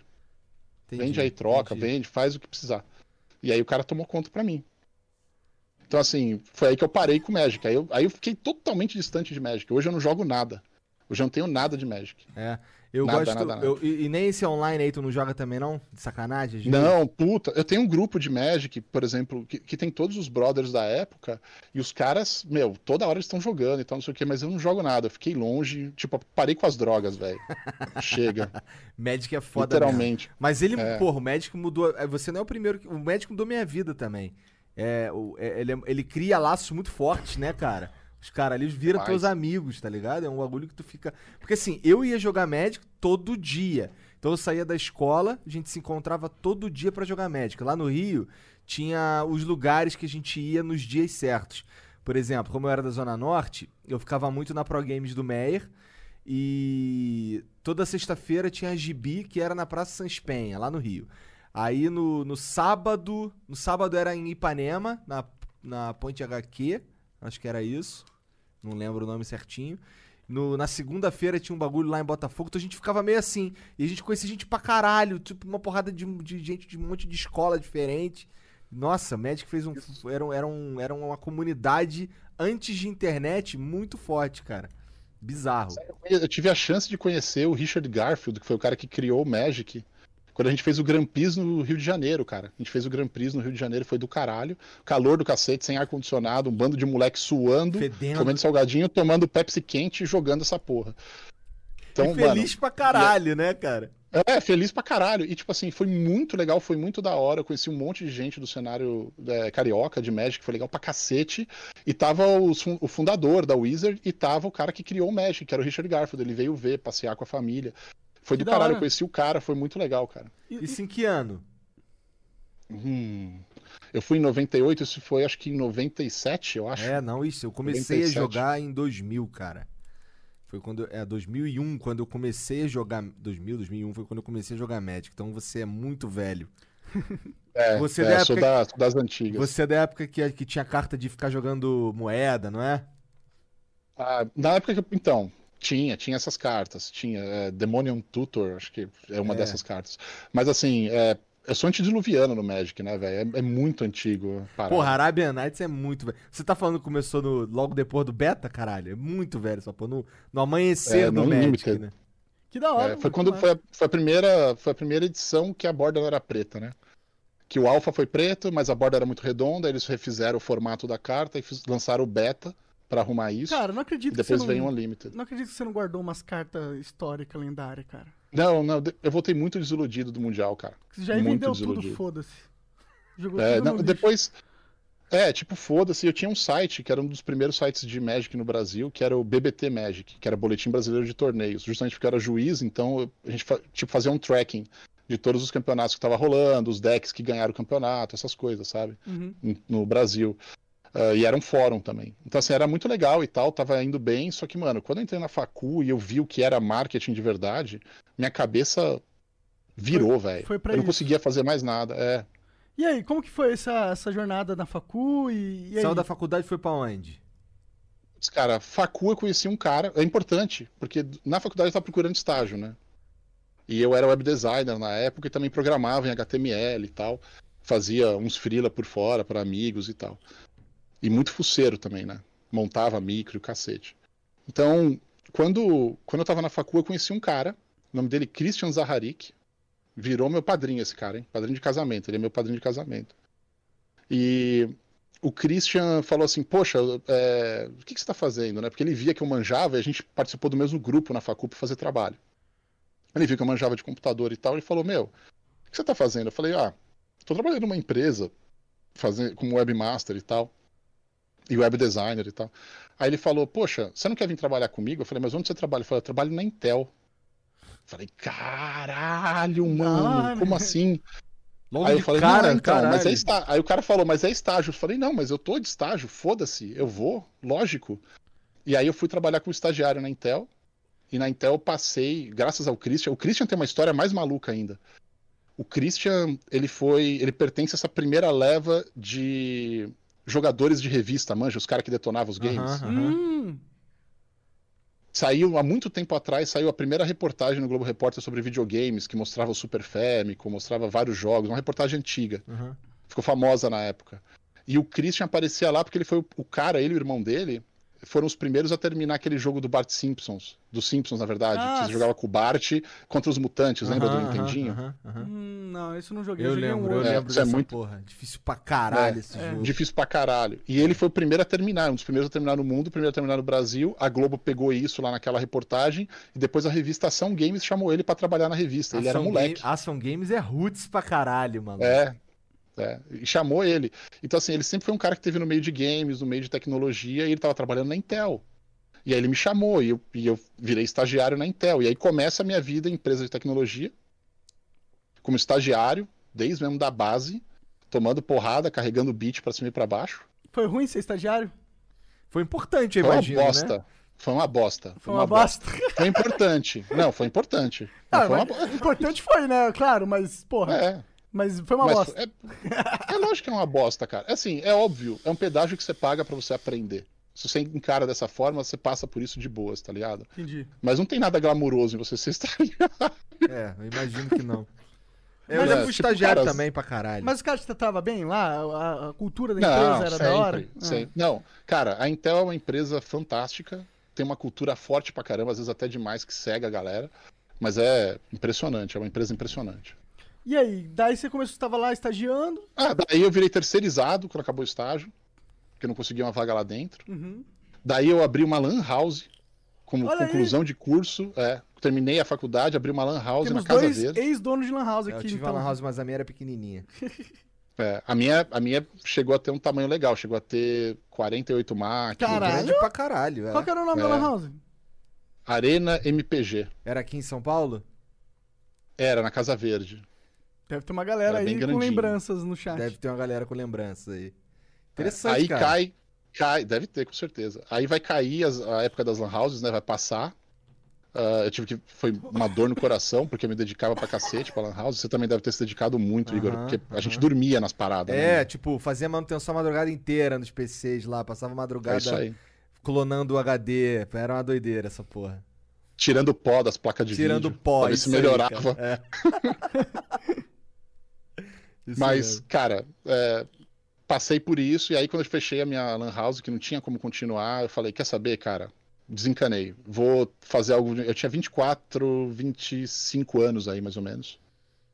Eu falei, vou, vou fazer um Novão. negócio que eu não fiz ainda. Vou morar fora, de verdade. E aí, aí fez- e como, é, mala- como é que foi o coragem. esquema pra ir, pra ir morar fora? Tinha um amigo meu morando em Nova York e eu queria ir pra Nova York. Entendi. Tinha essa coisa na cabeça de ir pra Nova York. Mas aí, mas Comprei e o uma visto? E as passagem. paradas? Tu foi no foda-se? Então, fui com visto de turismo, fui no foda-se. Comprei uma passagem e fui, e fui morar com o cara. O cara é amigo meu, negão, gente fina, o André, na época. E ele morava no Harlem. E eu não sabia qual que era do Harlem, velho. Eu não sabia o que rolava no Harlem, cara. Eu não tava por dentro de- do cenário, Rolava o Harlem Shake. entendeu? É, antes fosse só isso, viu? Puta, é totalmente aleatório. É, esse é o Monark. Mas, é, mas assim, eu fui morar no Harlem e na rua 145 do Harlem, cara, num quartinho que eu pagava pra ficar lá, né, mor- morando com os outros caras. Eu era o único branco, sei lá, quatro, cinco quarteirões assim, não tinha nenhum branco lá. Tinha só eu de louco, cara, de branco lá. E, e aí eu senti o que era discriminação na pele pela primeira vez, né? Porque em todo lugar que eu ia eu era discriminado pelos outros, porque eu era um branco no lugar errado. E eu nunca, nunca tinha passado por isso na minha vida. Nunca tinha entendido o que, que era isso. Nunca tinha entendido o que, que é você andar na rua e os caras ficar olhando pra você, todo mundo olhar pra você, do tipo, o que, que você tá fazendo aqui? Aqui não é o seu lugar. Cancela o Sabe, Marcel Campos. você- Racismo reverso não existe. É. Ah. Não, nunca, nunca tinha entendido. Ah, eu vim aqui só pra mandar vocês tomar no cu. eu, nunca... eu nunca tinha entendido, cara, qual é que era essa de, de racismo de verdade. Eu sabia que existia, eu não ligava pra isso porque, mano, eu nunca tive isso dentro de mim. Então, pra mim, eu sabia que existia, mas eu não sabia o que era. Tá ligado? E aí, cara, eu, eu tô lá e de repente eu entro numa deli, né, que é tipo uma padaria, você entra pra comprar coisa, não importa o lugar da fila que eu tava. Eu sempre era o último a ser atendido, cara. Se chegasse alguém, passava na frente. E foda-se. Tá ligado? Entendi. Então cara. era, o, era racismo, só que racismo com branco no lugar errado, porque eles segmentam muito as regiões dentro ali da ilha de Manhattan. Entendi. E uma coisa muito maluca acontecia na época, não sei se hoje é assim ainda, isso foi em 2003, por aí. é, na- em bairro de negros só tinha policial branco. Caralho, claro que vai dar merda Isso- porra. É lógico que vai dar merda, mano. É lógico que vai dar merda. É lógico. E tipo, você via essa tensão social brutal rolando, tá ligado? Brutal, brutal. É uma tensão fodida. Eu pegava o metrô da linha 1 e 2, que é a linha vermelha que desce, vem lá de cima do The Bronx e vem descendo até chegar, vem, vem por baixo de toda a Broadway, até chegar lá embaixo mesmo, na parte que é mais turística, né? No, no, no, no downtown, como a gente fala. E no, no trem, cara, eu era pisoteado, eu era empurrado com raiva, Caralho. sabe? Ombrada com raiva, é. É. Até, até, até ir mudando a cor do vagão, cara. Que entrando mais branco, aí ia ficando mais misturado, aí, tipo, rolava um respeito mútuo. Mas eu, eu senti o que é racismo na pele e eu pensei, caralho, mano, os caras. Eu nunca fiquei com raiva disso. Eu sempre encarei isso como, tipo, os caras estão fazendo isso comigo porque acontece com eles pra caralho, mano. Sim, sim. É meio que o troco deles, né? É tipo o troco, tá ligado? Faz Eu, sentido. eu tô levando o troco da parada. Sim, você nem. Você é um brasileiro que caiu, caiu ali de. Ah, De mas, olha pra mim, mano. Pois é, Eu tu, lá não- tu, Nova tu York, não parece brasileiro, é, né? não, tu é. Tu tem traços. Tu chega lá, tu passa, tu, tu- passa como outra parada, né? Agora, Passa se tu fosse, gringo, porque se tu é fosse mais alemã, que nem né? eu, É assim, tu alemã. passava batido, É. menos, mais batido, Acho que não ia menos. te tratar tão mal, Igor. É, eu acho. também acho que não. Eu ia Não, tratar ia mal pra boa, caralho, Igor. porque eu sou meio árabe, né? Os caras falam, "Ih, caralho, fudeu. Nossa, o Monark. eu, eu ia ter que salvar o Monark. O Monark ia apanhar dos caras. Cara, pior que uma vez eu fui entrar no aeroporto, aí você tem que passar pela alfândega. O cara me tratou como um merda, assim, um lixo. Eu nunca fui maltratado tanto assim na minha vida. Não, é, mas é uma situação do tipo. É muito atípico, né, cara? Eu morando no Harlem, na rua 145. Só tem três ruas no Harlem que tem nome que não é número. É a Malcolm X, Martin Luther King e a 145 que tem o nome de Heart of Harlem, que é o Entendi. coração do Harlem. E eu morava lá, cara. No coração E assim, de eu- Harlem. É, Caralho, isso aqui. Eu morava lá, velho. E, e quando eu, eu me lembro o dia que eu decidi mudar de lá. Foi quando eu saí do metrô, aqueles met- metrôs de Nova York, né? Que são a escadinha, né? Você sai do metrô já tem escadinha pra você sair pra rua, né? Tava um frio do caralho. E tinha um monte de gente na escadinha, mas um monte de gente na escadinha.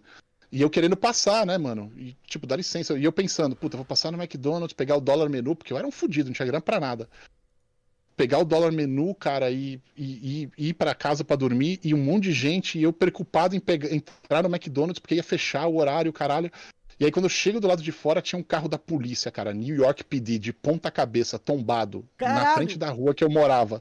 Falei, mano do céu, eu tenho que sair daqui urgente.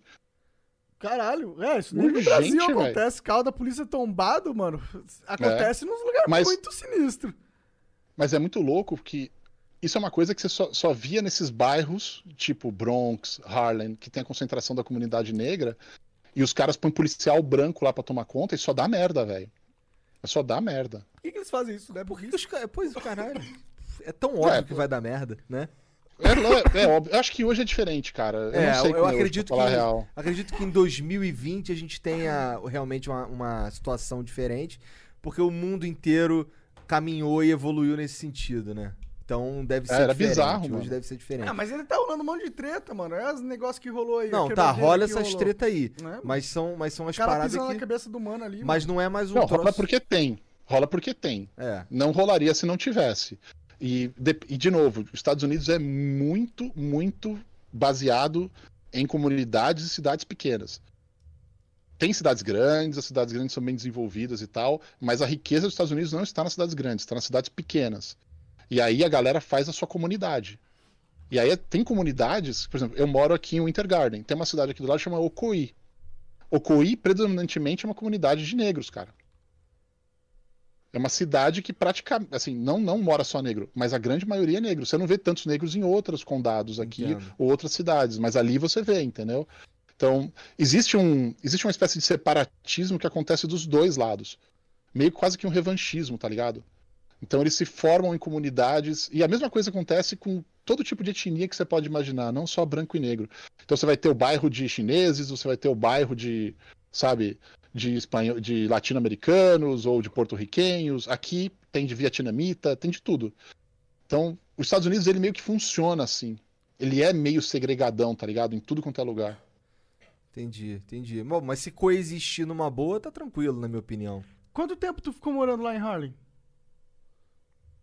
Quase um ano, Um ano. quase um ano, porque eu não- eu tinha grana pra ir pra outro lugar. E aí, você tava fazendo o quê em trabalhava- Nova York? É, tava fazendo o quê? Tava... É, que que você... Putz, como você cara- ganhava dinheiro lá?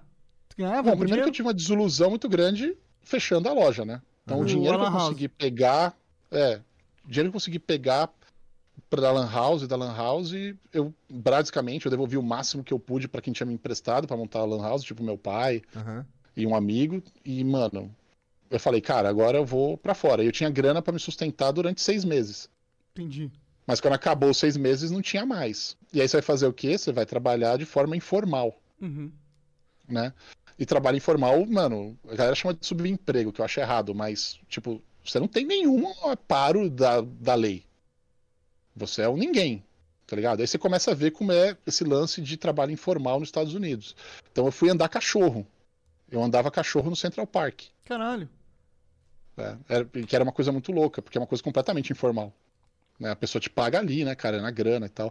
Então eu andava os grupos de cachorro de manhã Dá pra e tirar uma depois grana fazia andando com cachorro? Putz, cara, então.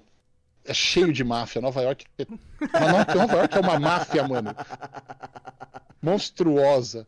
É assim: andador de cachorro é, funciona da seguinte maneira. Não sei se é assim ainda, ficou lá no meu passado, tá? Porque de repente eu falo uma coisa que o cara fala, não é assim, hoje eu ando cachorro e não sei o quê. Não, mas a gente tá falando de Naquela quê? uns época- 10 anos atrás, né? Mais ou menos? É, 2004, mais ou É, menos. tem um tempão, então. É, 16 anos atrás. Então, tipo, você ia andar cachorro, você não saía assim, ô, eu quero andar cachorro. Não. Você conhecia alguém que andava cachorro, o cara tinha muito cachorro pra andar, não tava conseguindo pegar mais cachorro pra andar por causa do tempo. E aí ele passava pra você alguns cachorros que ele tinha. Aham. E aí você andava grupos de cachorro de manhã e você andava o que se chamava private walking, que é andar com o cachorro à tarde e à noite, Hum, tá?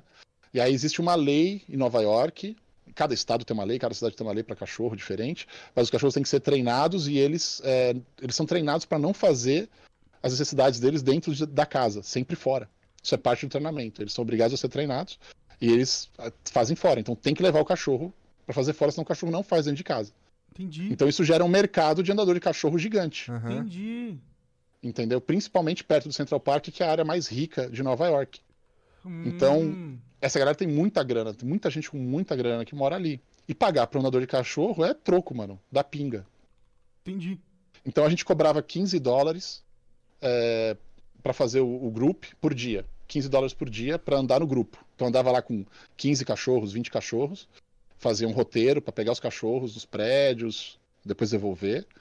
Ah, e depois à tarde o private walking. O cara que, aspas, não era o dono do cachorro de verdade, tá? O andador de cachorro Ele que era falava, só o "Eu dono sou do desse contrato." cachorro.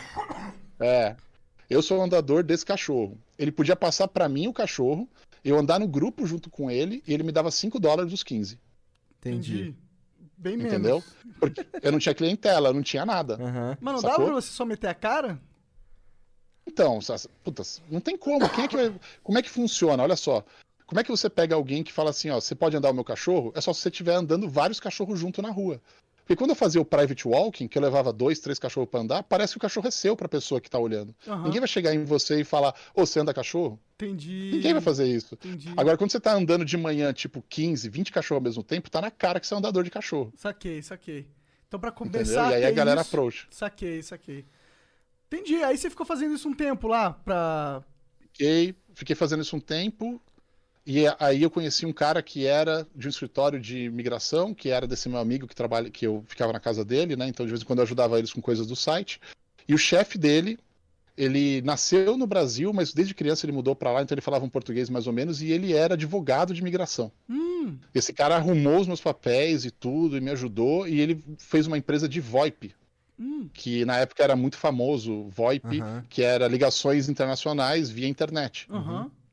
Né? E ele abriu essa empresa em Newark. Hum. Então, aí eu tinha que sair todo dia para ir para Newark por causa dessa empresa nova. Mas e aí eu arranjei um legalizou. emprego legalizado. Aham. É, legalizado. Tá ligado? Porque o cara era advogado de imigração, tinha- ele tinha dois escritórios gigantes em Nova York. E o cara ficou meu amigo, foi super gente fina comigo, e caramba. E aí eu conheci minha esposa, que ela foi lá, ela trabalhava na MTV, aí ela foi pra Nova York viajando, e aí os meus amigos que eu conhecia na MTV falaram assim: Ô, tem uma amiga nossa indo aí, você não quer ajudar ela a conhecer e tal? E aí era no Orkut a parada. Caralho. Aí já viu, né? Aí já Vários viu. scraps. E aí ela. É. Aqueles depoimentos, ó, le- cara. leia apaguem, leia apaga. Não publica o depoimento, não. Pode crer, pode tinha muito disso. E aí eu conheci ela em Nova York, a gente se apaixonou. E ela, ela não queria voltar, eu falei, não, você tem que voltar. E aí ela começou a preparar a vida dela pra mudar pra lá, pra ir morar comigo lá. Entendi. E aí eu descobri que meu pai ia operar de câncer na pele e no rosto. Tipo, uns dois, três meses depois disso, que ela Uhum. voltou. Ela tava se preparando pra ir. E aí meu pai tava escondendo isso da gente. E aí eu, eu descobri, indaguei ele, botei ele na parede, ele falou. Aí numa quinta-feira que eu descobri, na outra quinta-feira eu tava no Brasil, deixei tudo pra trás, cara. Saí do trampo, da casa que eu montei lá, o AP que eu montei, ficou com um amigo meu, as coisas que estavam lá. E eu voltei pro Brasil, e aí quando eu voltei pro Brasil, voltei pra Intel.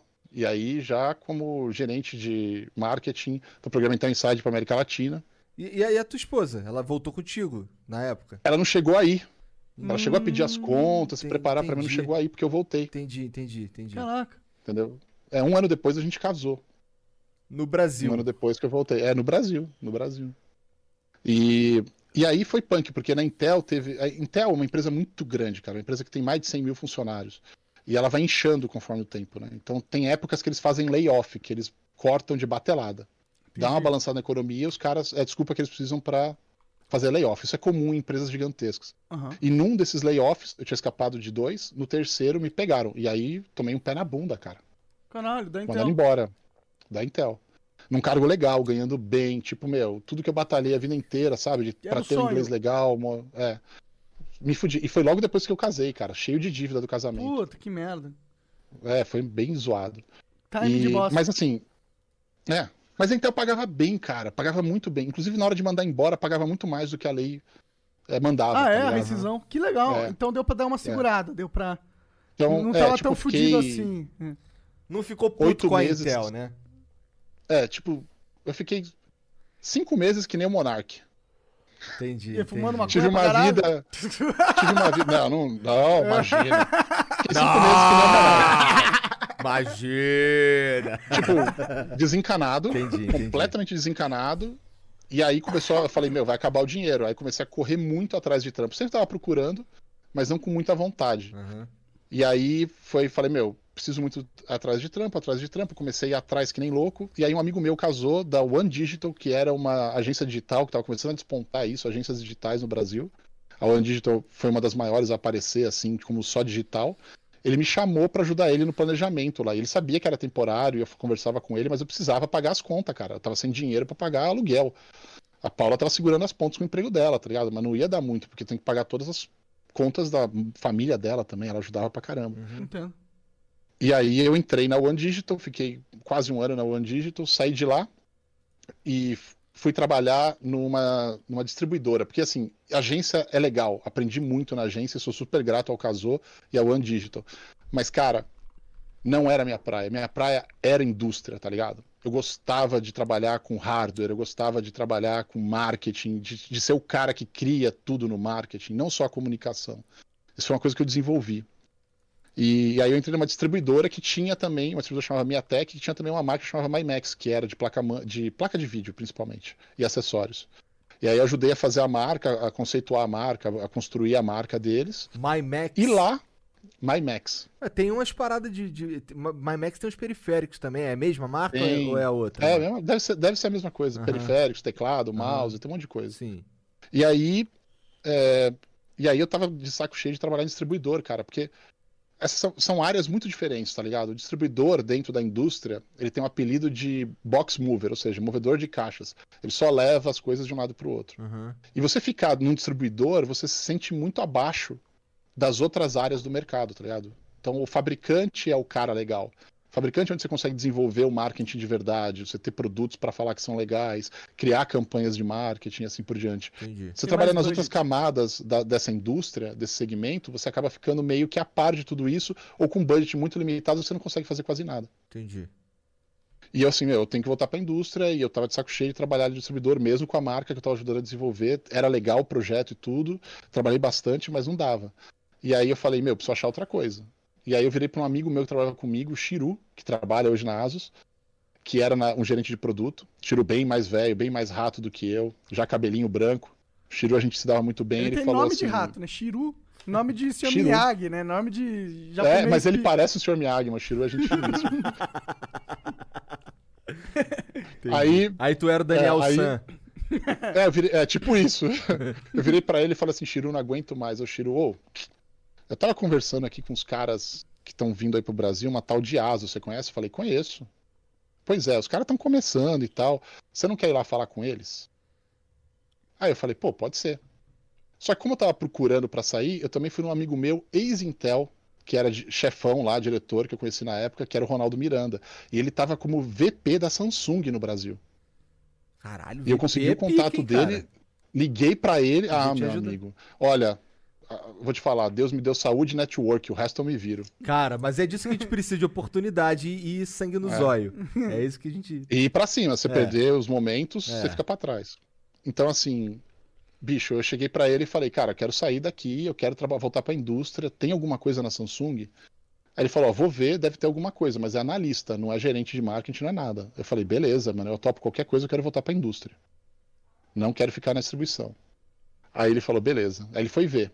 E aí o Chiru foi ver esse negócio da Asus. E aí eu, eu conheci o cara que estava vindo, que era taiwanês, que estava vindo da Europa, ele gerenciava o escritório da Espanha, mandaram ele pro Brasil para fazer o escritório da Asus no Brasil. A Asus é não tinha taiwanesa? nada, velho. É taiwanesa. Tá. Não tinha nada. Não tinha nada. O escritório era uma sala emprestada ali na Barra Funda, do lado ali da Uninove, para quem conhece, estação Barra Funda no metrô, ah, da empresa que prestava serviço pra gente. Uma puta aposta, né? placa-mãe. Ah, Você, você, essa escolha aí foi uma. Foi pode ter sido uma puta aposta que podia não dar certo, né? Não tinha nada. É, mas, é. por outro lado, podia ser uma oportunidade de construir algo foda, né? No mesmo dia, cara. Mas foi muito engraçado, porque no mesmo dia que o, o Ronaldão pegou e me ligou e falou, ó, consegui a vaga de analista, paga tanto e tal, até consegui um pouco mais pra você e tal, meu, vem aí. Foi no mesmo dia que os caras da ASUS me ligaram e falaram, ó, a gente quer você pra gerente de marketing Brasil. Caralho. Foi no mesmo dia, no mesmo dia. Aí pros dois eu pedi 24 horas pra pensar. E fui falar com um brother meu, o Norival Lúcio, um puta cara, gente fina, tinha trabalhado na Intel, Microsoft e tal. Um cara que tem uma cabeça legal pra caralho. E ele virou pra mim assim, de várias pessoas que eu conversei, ele foi um dos que mais me marcou. Ele e o Ricardo Chimenez, dois caras muito foda. O Ricardo Chimenez tinha trabalhado na Ambev. E eles viraram. ele- o Norival virou pra mim e falou assim: Você tem alguma dúvida? E eu tava crente que ele ia falar: Vai pra Samsung, né? Tipo, você tem alguma dúvida? Aí eu falei: Putz, cara, eu tenho dúvida. Aí ele falou: Mano, vai pra Asus. Eu falei: Mano, mas a Asus não tem nada, velho. E a grana é quase a mesma. Pra ser um analista na, na Samsung, a grana que tava me oferecendo pra ser gerente de marketing na Asus, tá Aham, ligado? aham. Aham. Aí ele falou: Não, cara, a Samsung tá tudo dominado, cara. Você nunca vai conseguir crescer lá. Você tem que ir pra um lugar que você vai conseguir crescer. Faz sentido. Vai pra Asus. Eu falei, porra. Aí ele, eu fiquei olhando pra ele assim, ele ficou olhando pra mim, ele deu uma risada e falou: Você tem que decidir o que, que você quer da sua vida, cara. O que, que você quer? Você quer sempre ser rabo de tubarão ou você quer ser cabeça de sardinha? Cabeça de sardinha é bom? Porra, ninguém pega e entra no seu cu, né, velho? Entendi! Aí agora que eu entendi a parada. Real, real, cabeça de sardinha. Eu sou do time cabeça de sardinha aqui também. É nada, o, seu- o seu não é cabeça de sardinha, não, cara. Essa porra aí. Meu é cabeça de baleia, rapaz. Tá Me certo, tá respeita. certo. Foda que pra achar um buraco que cabe é foda.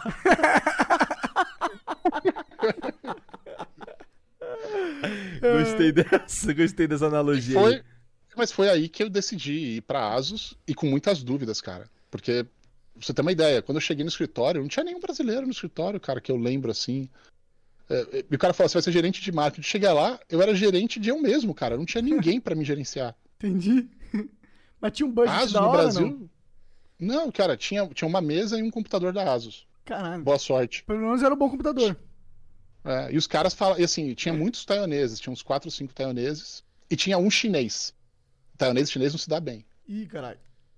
E o chinês era o único que falava um pouco de português. Puta que. Entendi. E o chinês chegava pra mim e falava assim: esses taiwaneses são muito difíceis. Ele odiava os taiwaneses. E os taiwaneses não gostavam dele, tá ligado? Mas eles tinham que aturar, porque eles falavam mandarim entre eles, né? Eles não Falavam inglês? Eles.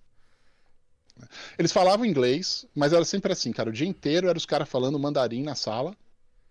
E quando eles mudavam pro inglês é porque eles iam me perguntar alguma coisa. Entendi. Falava mal de tudo o dia inteiro, né, Dia cara? inteiro. Puta, várias vezes, tenho certeza. Marcel peida pra caralho, filha da puta, Certeza. peido fedido do cacete. É, puta, brasileiro de, né, fedido. Cadê os cachorros aqui? pra- Não, desculpa, desculpa. Não, mas, cara, eu vou te falar. O povo taiwanês é um, é um povo muito legal, cara. E eles têm uma cultura muito legal, muito mais próxima do japonês pela influência japonesa. Eles tiveram 50 anos de colonização japonesa do que do que chinês mesmo, sabe? Eles falam mandarim e tal, mas eles têm uma influência da cultura japonesa. E isso criou um- uma cultura própria deles muito legal. Entendi. Pode entendi. crer, pode crer. Tipo, na a Samsung tem histórias malucas, né? Porque da cultura coreana, Coreana. os caras tacam mouse na cabeça do funcionário. Caralho. É, tipo, mano, grampeador, voa, os caras ficam puto, briga, sai pra beber, enche a cara, sai na mão com os funcionários. Caralho. Eles têm esse tipo de cultura. É, Aí no outro dia chega lá todo mundo tranquilão. Aí, mano, foi mal aquele sofá que eu te dei ontem. Foi mal, Pô, foi foda, irmão. Tive que dormir com um bife na cara aqui. É. tá? Tinha várias histórias, assim, né? a gente escutava esses rumores no mercado.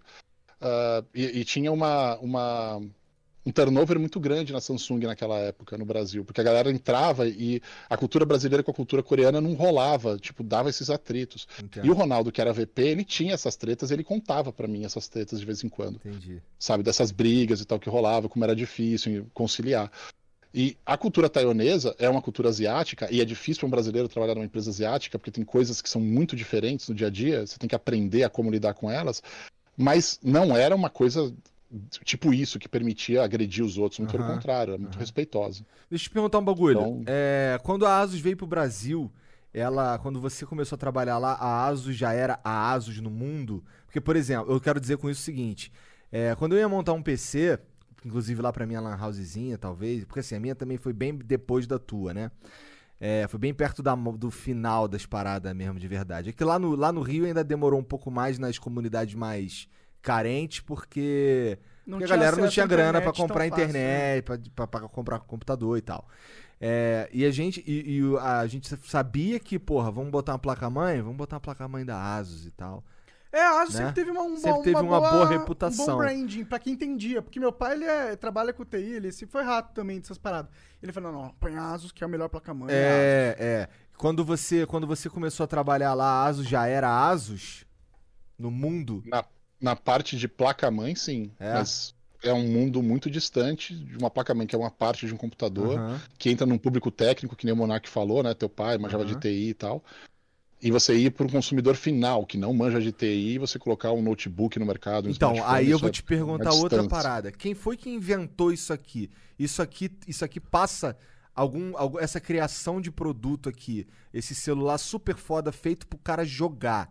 Isso aqui passa por você ou você é o cara que reproduz da melhor maneira possível? Tem momentos. É. Tem momentos e times diferentes. é. Vou- isso é uma coisa legal de explicar.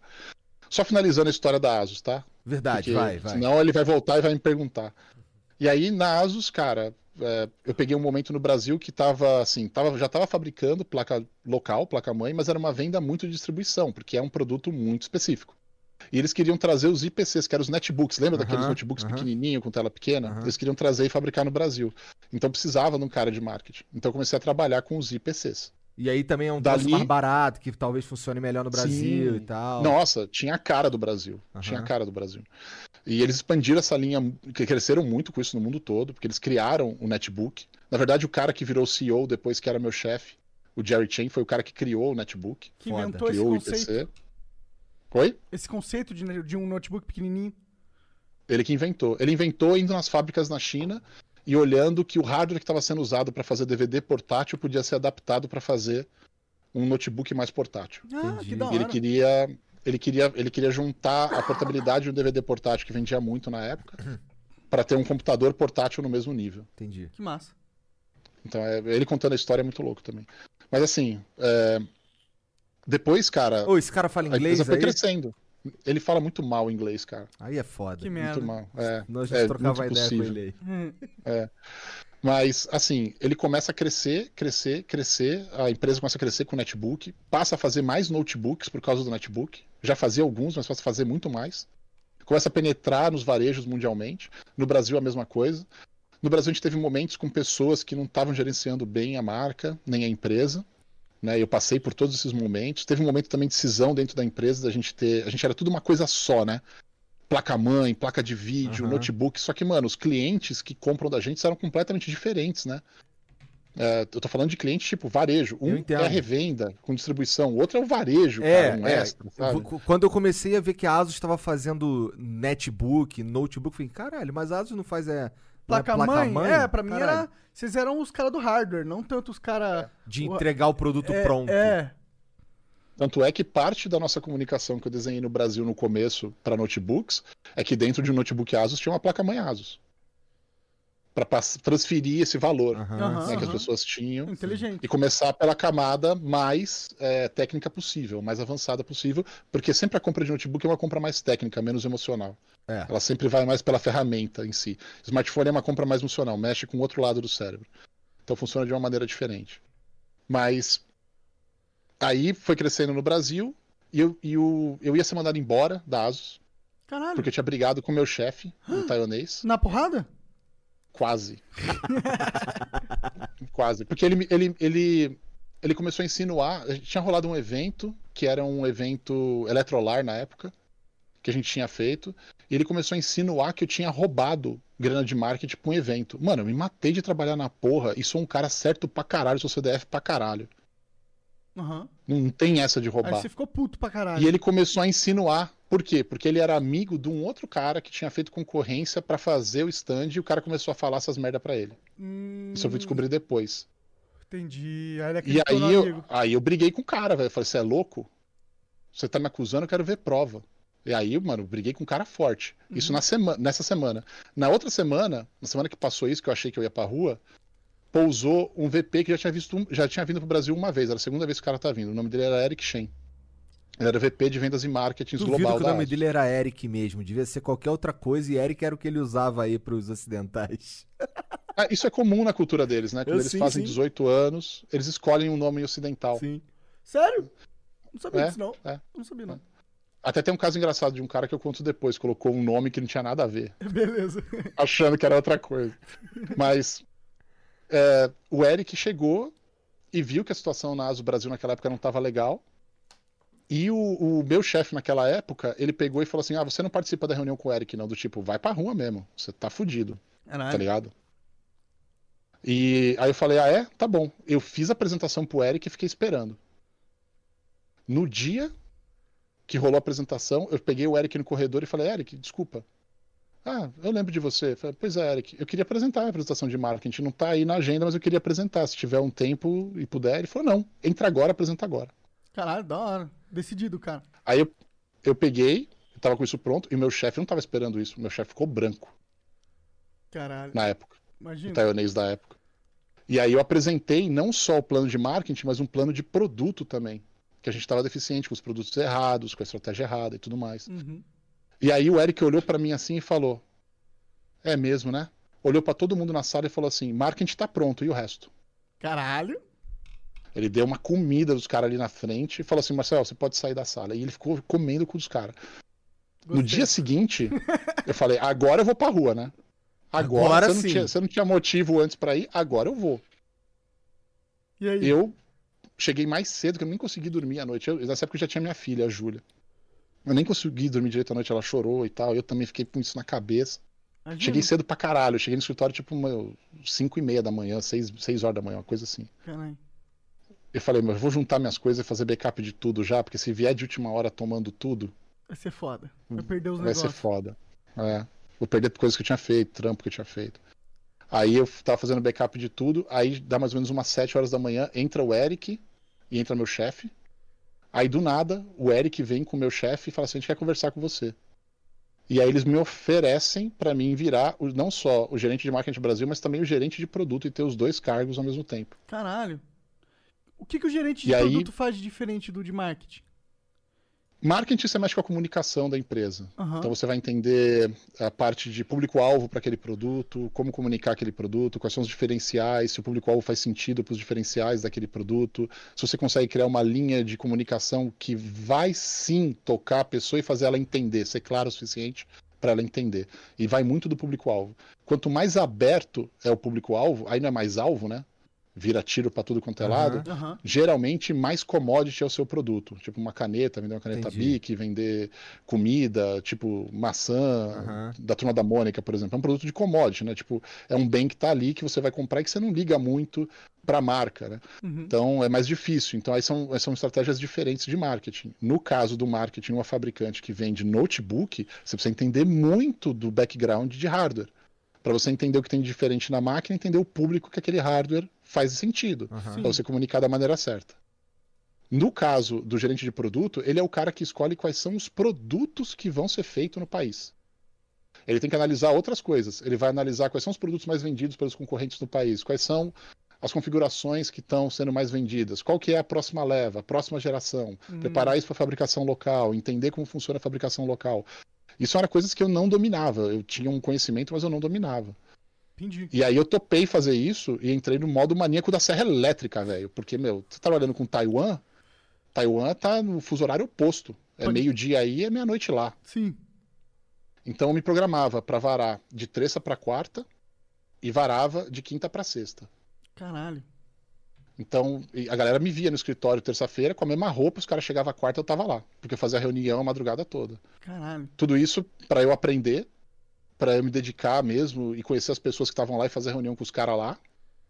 E pra, acima de tudo, cara, criar uma estratégia pro Brasil da entrada de notebooks pra valer, que eu zerei tudo, eu cancelei todos os notebooks que tinham na época, parei tudo.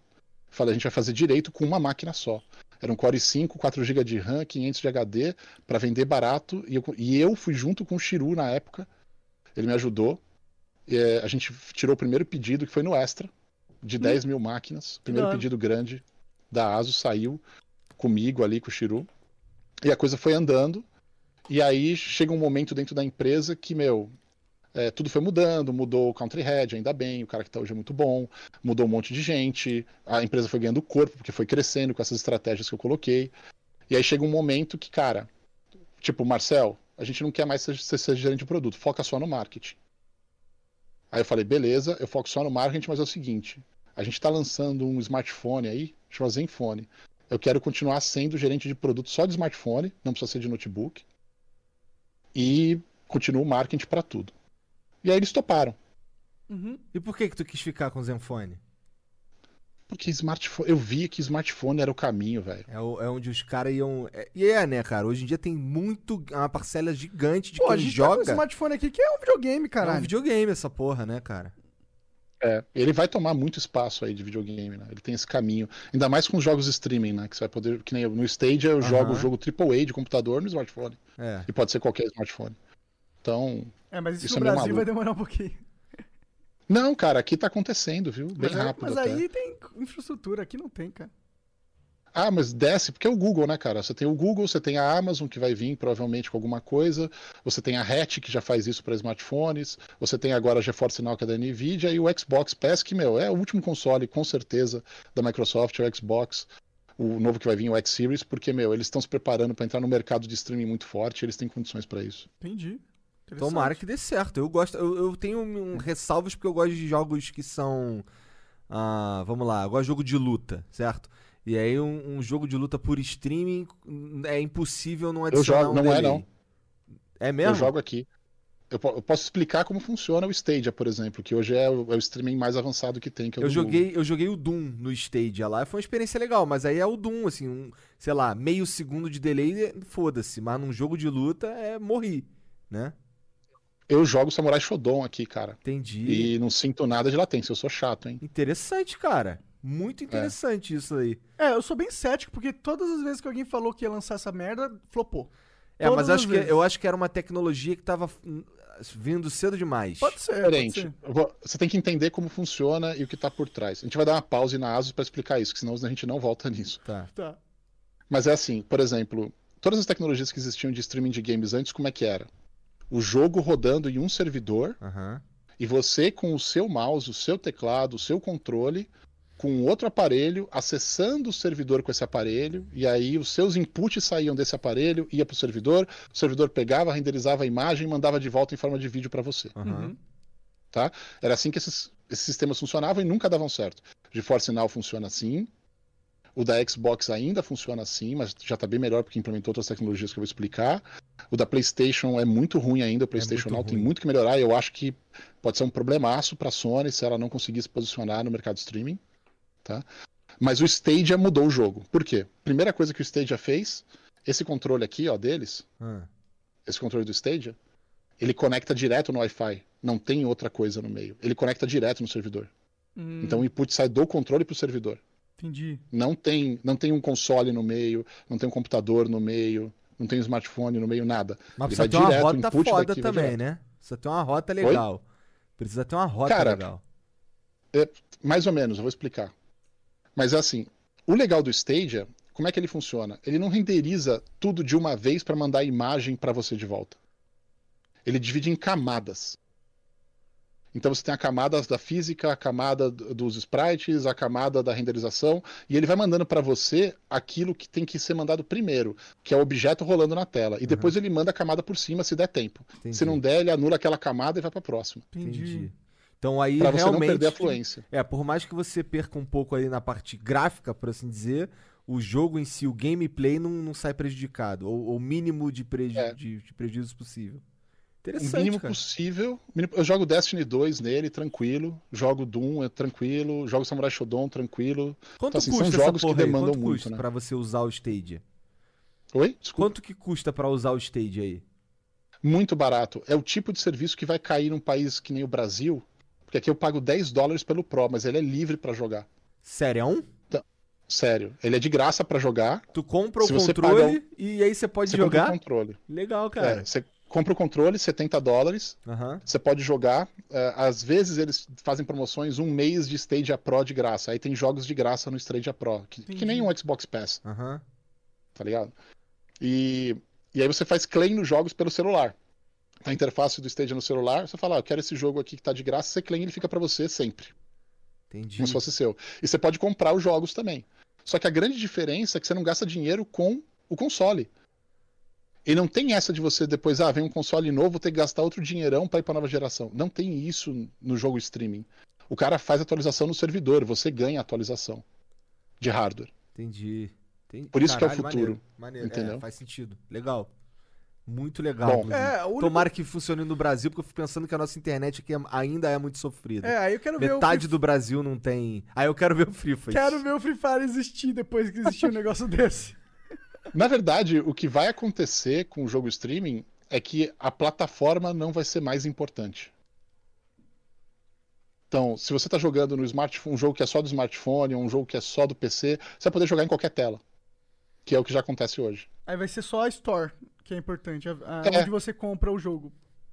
É isso aí, é só a loja. Então a corrida hoje dessas grandes empresas atrás do, do mercado streaming de jogos é a pessoa entrar o quanto antes dentro deles, eles conquistarem esse cara, para ele começar a comprar jogos e fazer uma library dentro dela, que aí o cara fica preso e não sai mais. Sim, sim. Faz Quem, sentido. quem você Igual acha que tá ganhando Steam. essa porra aí, cara? Porque assim, hoje, pra mim, é, a minha experiência aqui, o melhor serviço que tem de, de biblioteca de jogos é o Game Pass. É, esse daí É, é, muito bom. é muito bom, cara. Mas é claro, eu preciso ter o hardware. Eu tenho todos os hardware e tal. É, mas e no, no lance do streaming, você sente que, o- que o Stadia vai tomar essa frente aí? Vai. Vai. Aqui é propaganda sem parar, né? Do Stadia. Ah, é? Em tudo quanto é lugar que você pode imaginar. Bom de morar aí que você tem mais noção do que, que tá rolando, assim, da tecnologia cultura. e tal. É, No feeling até da galera. Porque, tipo, você vê um monte de propaganda e fala, pô, tem um monte de dinheiro indo pra isso aí. Então eles acham que isso vai ser importante. Isso acontece aqui e tá acontecendo um negócio muito louco, que assim, o Google ele tá trazendo uma porrada de player pra fazer jogo pro Stadia. E ele comprou um, um, um- lab de desenvolvimento de jogos, cara, inteirinho, um publisher inteiro. Pra fazer jogos só pro Stadia. Entendi. Ele tá começando a trazer, por exemplo, o Doom saiu primeiro no Stadia. O Doom Eterno saiu primeiro no Stadia. Aham. Tava disponível. O legal de um jogo stream é que você não precisa fazer download, cara. Você Só bota liga pra jogar e joga. joga. Só né? liga e joga e GG. É. É. tipo pegar pra assistir um filme na Netflix. Aí, mas, ô, É Marcel, tipo tu isso. pega esse controle aí, tem, tu, tu liga ele na. Dá pra jogar na TV, por exemplo, se for uma Smart TV, é isso? É, você precisa do Chromecast Ultra, né? Aquele, tá ligado? Aquele aparelhinho, né? Que Aham. você coloca do Google. Aham, tô ligado. Ah, mas, por exemplo, no PC não precisa. É só entrar no site da Stadia. Entendi. E aí tu joga lá no, por exemplo, se tiver no PC, aí você tem um, um- um monitor lá, sei lá, 4K, tu consegue jogar? Aí não, né? Aí fui longe demais. Então, você pagando, você pagando o Pro, o Stadia deixa você chegar, dependendo da sua banda, deixa você chegar até 4K 60 frames por segundo em qualquer jogo que tiver compatível com isso. E a Bom, maioria tá. Impressionante, Bom, bom. ser É isso com o tempo, né? Com 5G vindo aí. E o 5G, É, o mais cara? louco. Ah, desculpa.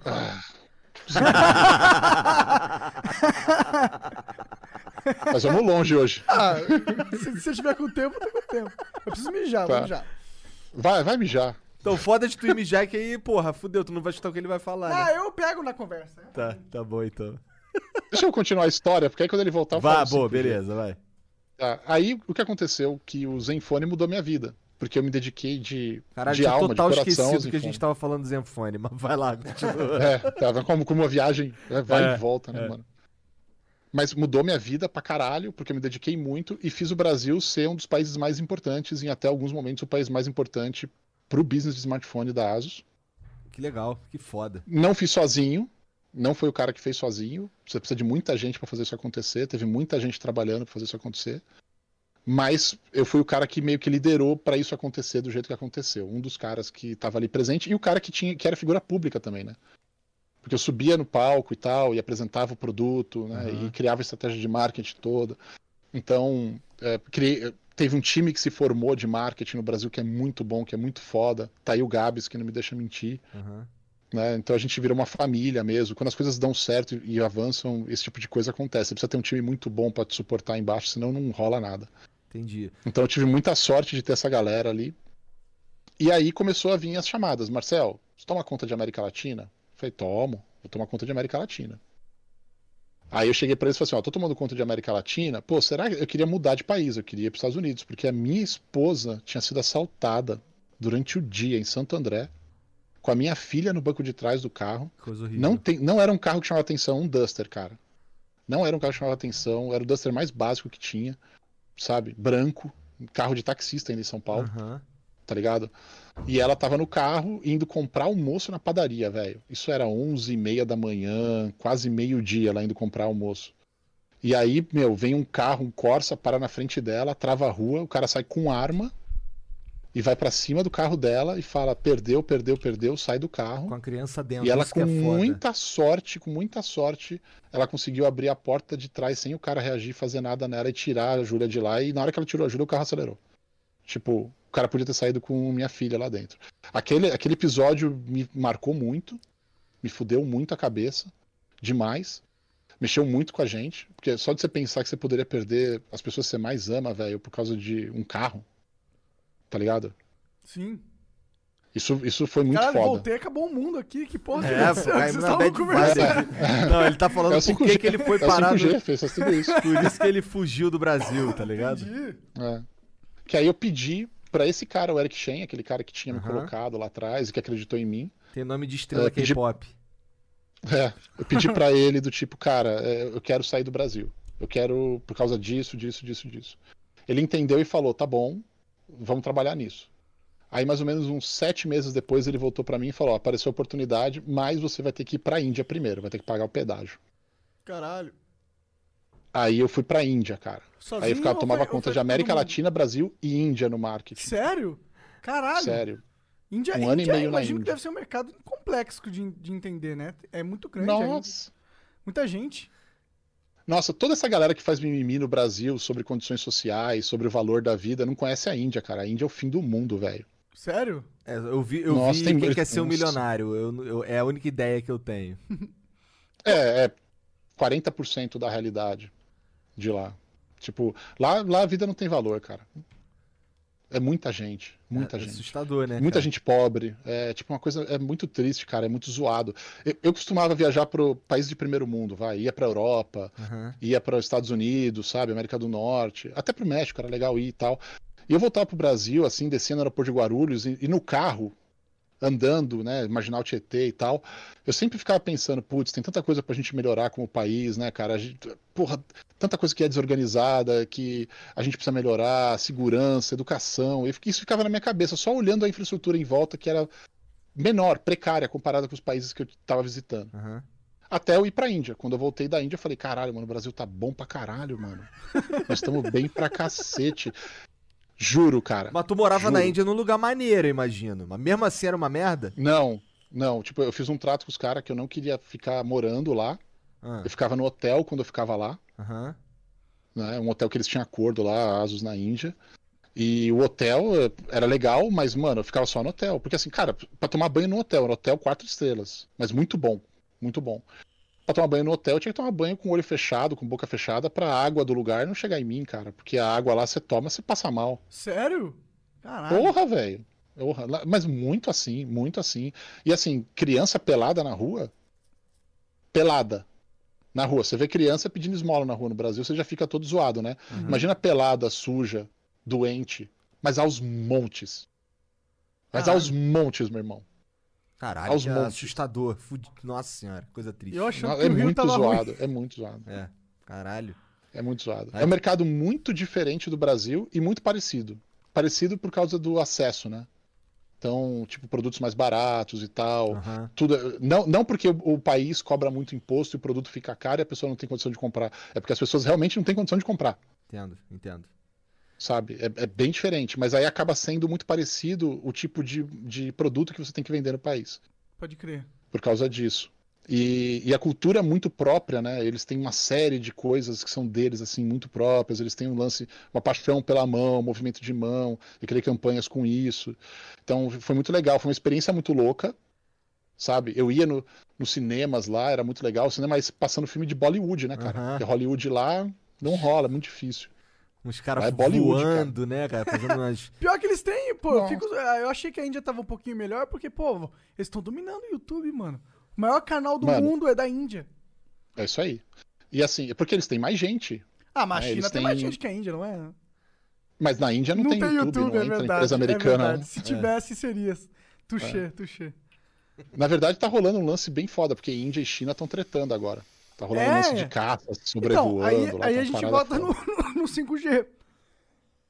É, e aí a gente, de certa forma, assim, depois que eu passei pela. Eu tava, tava terminando a história da Asus. Termina, vamos, vamos terminar Depois que essa. A história que é É, legal. depois que eu fiz dar certo na Índia também, peguei um produto que não era o produto mais top, que era o o Zenfone Max, que era um que tinha muita bateria, e eu senti que essa era a necessidade, ele tinha um preço mais acessível, essa era a necessidade na Índia, eu criei uma campanha pra ele.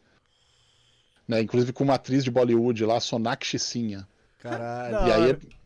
é, e aí a gente fez acontecer essa campanha, foi do caralho, deu certo, meu, quintuplicou as vendas do produto. Quintuplicou cinco vezes mais em uma semana. Da campanha saiu, começou a vender muito mais. Da hora. É, produto certo, preço certo, são os quatro P's de marketing bem aplicados e aí promoção certa. Ah, e aí eu, eu aí eu comecei a tretar com o cara que era o head da operação na Índia. Porque eu via que dava pra ir muito mais longe. E o cara ficava segurando. Eu tretei feio com o cara. Tretei, mano, no ponto que eu virei pro Eric. O cara foi que reclamar antes pro Eric pra mim, mas eu virei pro Eric e falei, não dá mais. Aí o Eric falou, não, tá bom, sai da Índia. No que eu saí da Índia, na outra semana, eu tava em Taiwan, eu fiquei só com o Brasil, América Latina. O Eric virou pra mim, veio o Eric e falou assim: ó, a gente quer que você trabalhe aqui no quartel-general. Da hora. Eu falei: ó, show, Ele mas falou eu não assim, tenho como mudar pra Taiwan. quartel-general. É, eu, tinha, eu tinha acabado de mudar para os Estados Unidos. Falei, meu, acabei de mudar minha família, foi estressante pra cacete. Não é fácil você mudar de um país. mesmo com o apoio da empresa e tudo que é do caralho. Mas, meu, tem uma porrada de coisa que acontece, cara. As crianças sofrem com o processo de Sim, mudar a sim. escola, não Tua falar filha tinha quantos Tem anos? várias coisas. É. Tua filha tinha E quantos assim, e- anos? Minha filha tem 10 anos. Não, mas nessa época aí que vocês se mudaram para os Estados Unidos. Ela tinha 6. É, tava falando português, teve que chegar. Todos os amiguinhos falando português, chegou aí, tem que aprender tudo de novo. É, aí não tem amigo, aí a cultura é diferente. Ela foi muito. Várias vezes já rolou, rolou treta na escola aqui, né? De. Bullying. Porque minha filha, ela puxou muito minha esposa, né? A Paula é foda, né, mano? Não pode me escutar. A Paula é foda, mano. Tu acha que ela A não Paula tá é assistindo, que ela não vai Vixe. assistir? Aí, Paulo, o cara falou que tu é foda. e foi no sentido meio assim, Mano. caralho, a Paula é foda, maluco. Cuidado com a Você quer Paula. ver como minha esposa é foda? Um dia eu tô em casa, no Brasil. Ela chega pra mim assim e fala: Ô, é, hoje é quinta, né? No final de semana o que a gente vai fazer? Eu falei: Não sei, fala o que você quer fazer. Marido que é bom já sabe. Aham. Você não tem opinião. Você deixa ela escolher. né? Então, eu falei: Não, diz aí o que você quer e tal. Eu faço o que você quiser. Por mim tá ok. Eu quero fazer um monte de coisa. Se fosse por mim, eu ficava em casa jogando videogame. Mas não, se eu falar isso é treta. É, mas Então, tem que ter o que você quiser. família. né? E aí ela falou: não, ah, domingo, vamos lá na Paulista e tal. A gente passeia na Paulista. Não- a Paulista não fechava ainda nessa época. A gente passeia na Paulista e tal. Eu falei, ah, legal, tal. E aí a gente almoça por lá. Eu falei, ah, legal, tem uns restaurantes legais lá. Aí ela falou, ah, inclusive tem um lá que é o Rasca, o tem o Rasca lá da Paulista. Eu falei, ah, tem, é verdade, eu conheço, já fui lá uma vez. Então vamos lá. Aí chega no sábado de manhã, ela fala assim, ó, vamos no shopping. Eu falei, vamos. Aí no shopping ela fala assim, ó, você tem roupa branca? Eu falei, meu, tá muito longe do final do ano, porque você tá perguntando se tem roupa branca. Não, só quero saber se tem roupa branca. Falei, tenho. Camisa eu tenho, com certeza. Ah, mas e bermuda, assim? Falei, minha bermuda acho que não. Ah, vamos comprar uma bermuda branca, é legal, tá? Fica legal em você. Ela super engajada, me ajudando a escolher bermuda. Falei, poxa, mano, ela mudou mesmo, né? Olha como ela tá legal e tal, né? a pica fina. do dia seguinte, tu não tava nem ligado. Mano, aí a gente vai pra Paulista no dia seguinte, eu todo de branco, né? Ela tava também com umas roupas brancas, mas com um jaleco por cima de outra cor, só calça branca. Eu nem vi o que, que ela tava usando mais por baixo do jaleco.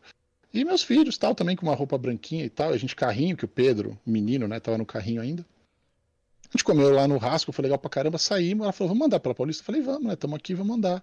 A gente sai andando. Tá chegando ali perto do MASP, ela fala assim, ah, olha que legal, tá fechada aqui a rua. E não fechava a Paulista na época. Vamos andar ali na rua. E a gente começou a andar na rua, de repente ela pega, ela tira o casaco, tem uma camisa de, meu, um negócio escrito de Sociedade Protetora dos Animais. Caralho. E ela começa a gritar lá, não sei o que, solte os animais, solte os animais. Quando eu vi, eu tava no meio de um protesto, velho. A mulher Aí, me levou pra dentro Paula de é um protesto, foda, cara. não-. A Paula é foda, mano. Caralho, eu é tava foda. tentando entender onde tava indo, mas Caralho. um protesto Ela manipulou a semana inteira pra ele ir num sem protesto. te falar que. Pô, mas era uma causa É, nobre. cara. Quais animais ela queriam que fossem libertados? Cara, um Qualquer- lance contra um laboratório que tava usando ah, animais pra eu fazer... lembro que tinha os Beagle. É, sempre tem. Era, na época eu não lembro o que era, velho. Eu não, eu não, eu Ah, sou, que sou um cara que eu peguei um monte de é cachorro na rua.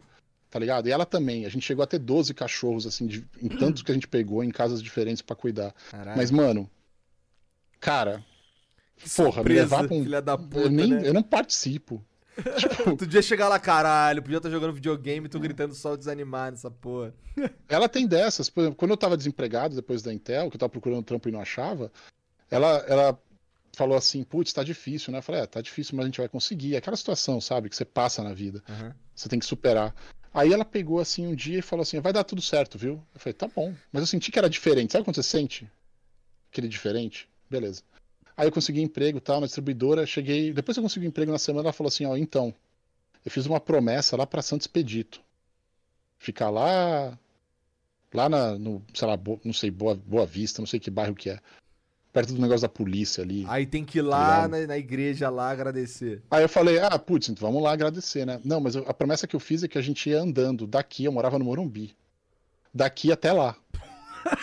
E é longe? Aí eu falei, falei, ó, eu pego o carro, eu vou acompanhando você, não tem problema nenhum. Você fez a promessa, não tem problema. Não, mas eu fiz a promessa em seu nome, você que tem que andar. Ah, caralho, que porra. Qual é, eu falei, Paulo? que porra é essa de promessa no Bad meu vibes, nome, mano? promessa prometendo o nome dos outros, tá é ligado? foda, né? Porra, cara, se fosse um bagulho de vida ou morte, tudo bem, Aí eu vou né? prometer umas paradas aí, Deus. Tudo o Igor vai ter que pagar. ó. mano? É, Quero é, tudo, quero prometeu tudo, os quero tudo. bagulho, mas é ele que paga. A Paula é foda, velho.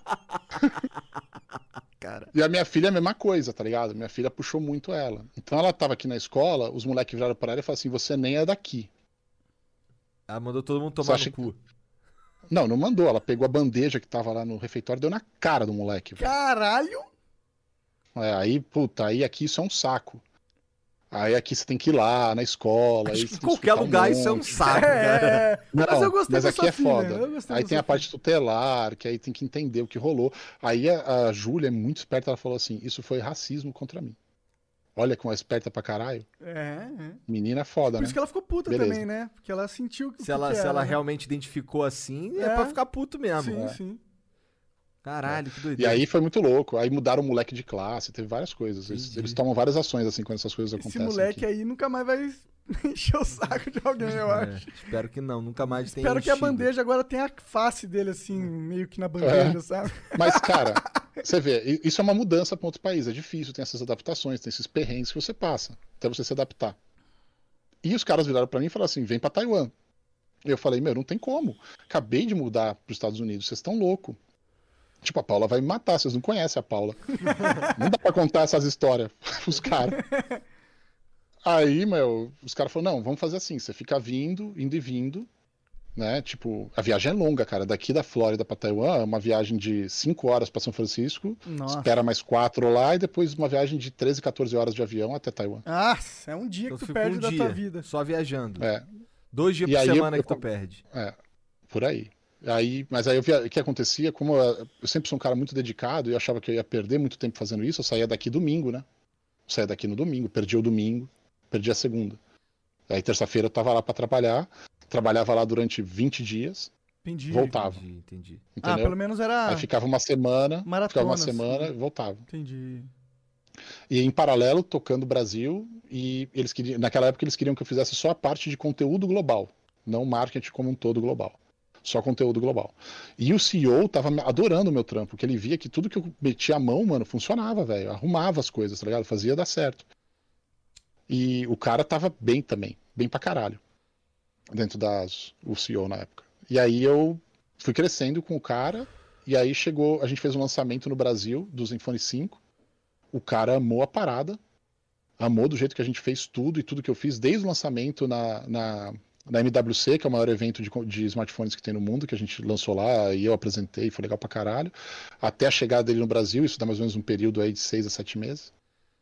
E ele amou tudo e o cara, quando voltou, ele falou assim: Ó, eu quero que você seja o cara de marketing global. Isso há quanto tempo Pra atrás? Isso foi em 2018.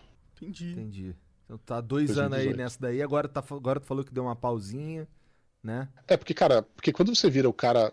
Vamos lá. As coisas que as pessoas não vêem, né? Quando eu tô no Brasil e apresento os produtos, aí tem campanha no Brasil, a gente faz um monte de coisa. Aí as pessoas veem eu fazendo as coisas aí no Brasil, né? Então o escritório Brasil vê e a galera que tá envolvida com as campanhas vê. Mas, porra, eu saía do Brasil, eu ia pra Filipinas, apresentar produto no palco, tipo, mano, mexer com a campanha, saía da Filipinas e voltava pra Índia, ia lá ajudar os caras a fazer a apresentação, e, meu, ia a campanha, saía da Índia, ia pra Europa e passava tudo que a gente aprendeu pro resto da Europa. Ah, puta, vamos fazer o lançamento do Zenfone 4 na Itália, foi do caralho. Fizemos no meio de Roma a parada, foi do caralho, mas ninguém vê essas porra, porque fica muito local, entendeu? Aham. Essas ações elas ficam muito locais. Então, tipo, minha vida não parava. Então eu comecei a fazer um lance que eu ficava tipo 30, 40 dias fora, batia aqui em casa, ficava três dias e voltava para algum outro lugar, ou viajar para algum outro lugar. Nos últimos, não contando 2019, mas eu, desde 2016, desde 2015, começou a ficar um ritmo muito grande. 2016 ficou um ritmo maior ainda. 2017 piorou. 2018 foi foda, teve essa transição, aí ficou impossível. Eu ficava, eu via no negócio da United, que eu voava United, eu vi lá, cara, 110 viagens no ano. Caralho. Tipo, 100, E a viagem longa, Cara, né? tem- Cara, tem 365 dias no ano, É, cara. exato, sim, sim. um terço no avião, não é na viagem, é um terço no avião. Mas Um terço do ano no você ia avião. de primeira classe, pelo menos? Não, dog class, velho. Que merda, Você tem que cara. dar exemplo. Que merda. Você tem que dar exemplo. É exemplo? Existe já tá dando, você tá passando metade do ano voando, porra. Eu adoraria, cara. Eu usava os upgrades que eu ganhava, porque eu ganhava tanta milha e tanto upgrade que eu voava às vezes de classe executiva, Ah, pode crer. tá ligado? Mas não era todas. Tipo assim, é, sei lá, 10%, 15% do que eu viajava. Entendi, Era assim, tá entendi. ligado? Então, mano, é, é muito punk. E começou a mexer com a minha saúde, né? Então, por mais que eu tava fazendo. Eu fiz uma campanha muito louca, até se pudesse tocar aí, vocês iam achar do caralho. É uma campanha de uma banda que chama OK Go. Não Ah, conheço o. Kigo. Eles são foda, porra. Eles têm uns vídeos viral incrível no YouTube. Pois é, eu fiz duas campanhas que eu acho que foi muito foda. Ô, Nesse- to- logo aí, quando eu entrei. É que não vai dar porque ele tá na tela. É, tira ele da tela. Não, mas rapidinho. tira, tira da tela. É. É, é, você tem que ir lá no site da, da Asus Brasil, aí você vai ver lá é, campanha dos Zenfone 5, acho que são 86 Zenfones e, e um homem e uma dança, uma coisa assim. Então eu fiz com OK Go essa campanha, que é um cara todo vestido de smartphone dançando, que é do caralho. Ah, e fiz uma campanha também com a Gal Gadot, a Mulher Maravilha. Caralho, A só pra gente grande, É. Eu conheci ela, tudo. Isso deve ser o mais legal do Cara, do como tu job, conheceu né? a Gal Gadot, cara? Ah, foi, foi contratar ela, fez né? Tem campanha que, com pô, ela. Tu chegou, foi tu um- que chegou nela? Foi assim, vou falar aqui com a gente, o caralho. E aí Cheguei. conheceu a Gal Gadot. Caralho, mano. Tem vídeo, tem vídeo na internet, deu com ela, apresentando os produtos, mostrando os produtos pra ela e tudo. Ah, que legal, cara. Caralho, mano. É doideira essa porra. Mas ela é chata pra caralho. Ela é chata pra caralho, é estrela, estrelinha. E não é gostosa, não é É gostosa. magrela, é magrela. Tanto é que assim, tem- a gente não pode falar isso, tá? Mas tem uma outra mina que faz todas as cenas que tem que mostrar corpo. Ah, é mesmo? Caralho. É, O Marcel, o Marcel não disse isso. O Marcelo não disse eu não isso. disse isso. Pô, vou pôr Se, o ela, lá. se Põe a tivesse passando do seu lado na, na praia, de camiseta regata, velho, e shortinho, você não ia olhar pra trás. Caralho. Entendi, entendi. Taca aí. Ela é muito chata mesmo. Não estamos ouvindo nada. Tô ouvindo nada. Tudo bem, só deixa rolando aí. Isso aí foi Ah, feito com a entendi, banda o do, cara do. OK Go. Olha que maluco. Tudo isso é de verdade, tá? Tudo isso é smartphone no corpo do cara. Agora a gente tá ouvindo aqui. E é de verdade? É de verdade, tudo de verdade. Inclusive lá atrás, na parede. Que foda.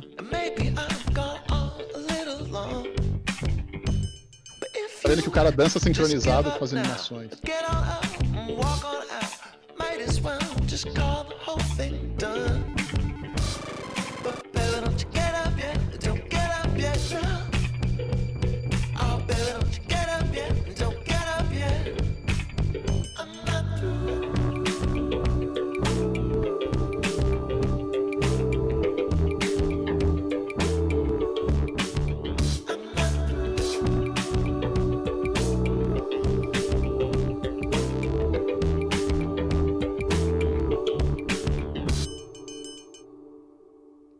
hora. E essa música foi o OK Go que fez. A gente fez com eles, ó. Tem um vídeo ali, ó, tá vendo? Que tava sugerindo. Aquele vídeo é legal que mostra o backstage da gente fazendo. É rapidinho aquele vídeo. Caralho, impressionante. Fiquei impressionado. Não tinha visto esse É, vídeo e ainda, tudo de verdade. Que da tudo hora, de mano. verdade. Não, não, era um Se green puder colocar o screenzão backstage ali. é legal que você vê o cara vestindo a roupa. Quero ver, com põe todos os ali, põe ali se smartphones. achar, Janzão. não. Taca aí, já. A roupa do cara são 86 smartphones, cara. Caraca, meu. É, Tudo com cheiro de é cu. coisa. É só esses, são esses smartphones que vocês mandam pra gente, né? Não, não sei. tô brincando, tô brincando. E na parede tem mais de mil. Na parede tem mais de mil smartphones. Esse é o Damien, esse é o vocalista da banda. É tudo gravado com uma câmera só. E eles dirigiram, fizeram a parada. Sim, sim. A música é deles, né? Que foda. Asus called to say, hey, do you have any cool ideas for our commercial? And I pitched the idea of Ian Eastwood, who is one of the most impressive dancers I have ever seen. Ó, dancing in a whatsapponline.com.br barra flow. Pra quem não of tiver entendendo aí. 5s. Right away I said, "Oh my Olha God, aí. this is a crazy Olha aí, idea. olha Why aí. not?" Olha aí, nem And parece ele. That's the moment that we say, "Whoa, Tá novão. Damon has a different kind of brain, though." É quarentena, To get to this point, here's what has to happen. Gotta find a bunch of people who can program 89 phones on a suit. Ali eles and colocaram várias over a thousand maquiagens, deixaram ser a wall. We had to get people from Art Jail, people from I Am Static, and Ian all at my house. We basically sat there coming up with the best ideas we could. Then they start working on graphics while me and Ian work on the dance. Do we then take in to a motion capture studio here in Los Angeles where he puts on a crazy suit covered in all these little balls and 88 cameras capture his movements so that we have a perfect data oh. rendering of what his teve que capturar todos os movimentos dele give fazer os gráficos que iam no model to the smartphone e casar com os gráficos que iam na parede do smartphone. apply their graphics to it. And at the same time, Kim makes our suit out of phones. Nothing stuck to the phone. So they molded a specially custom-made case. And then we were able que fazer to umas capinhas em Velcro on the back 3D, of the phone. impressora So the 3D, suit pra is colocar cada telefone, tá vendo? Cada um tem um número que ele é individual. That acts as one side of Velcro. We had to put snaps on the arms for the cases because when he dances, the phones fly. E vários fones caía, velho. Together, it's 35 pounds. I love that there's no other way to do this Pesado. Just literally taking off and putting on 89 phones. every Tem uma hora que vai ligar as câmeras do smartphone e fica bizarro. Yeah. Caralho. Fazer uma, uma capa de invisibilidade com essa porra. This is awesome! I'm a very meticulous person and I pay attention to a lot of detail. So for someone like me, this is like a really cool shoot. What's up, man? How's it Ian, going? It's such a pleasure to meet nice to you. meet you, too. Man, this is very cool. And I've been with this dude for the last month, so I feel like we're like all kind of part family. Vai ficar in a legal. way. I think this idea Pode tirar agora já. Beleza, acho que. strong potential Ah, that já is acabou much more já. than Olha only é você falando advertisement we are agora? É, sou eu. song. It's much more than that. I think A opens the mind for a lot of people to a different perspective about technology and how to put together a phone, a song, a brilliant mind like Damien, and also a company like us that love technology. É, legal. Love Technology. Leve tecnologia. Legal, foi legal. É, não, tem que fazer a parte comercial da parada. Tá né? certo, tá certo. Caralho, pior que ficou super maneiro mesmo. Ficou maneiro, mano. E o K-Go é uma É banda legal. ultra foda, cara. Eu, quando, na época do os primórdios da internet, eles foram um dos primeiros bandas a viralizar forte, assim, e, e bombar esse negócio de clipe na internet, e bem conceitual e tal. Maneiro, maneiro. É, foi legal. Então, esse foi um trabalho que eu fiz, foi não o primeiro, mas um dos que eu mais senti tesão em fazer por tudo que envolvia. Essa ideia eu foi amo tua? música. É. Caralho, a ideia cara. é minha, a ideia é minha. Parabéns, cara. Você realmente é um cara foda. Curti, cara.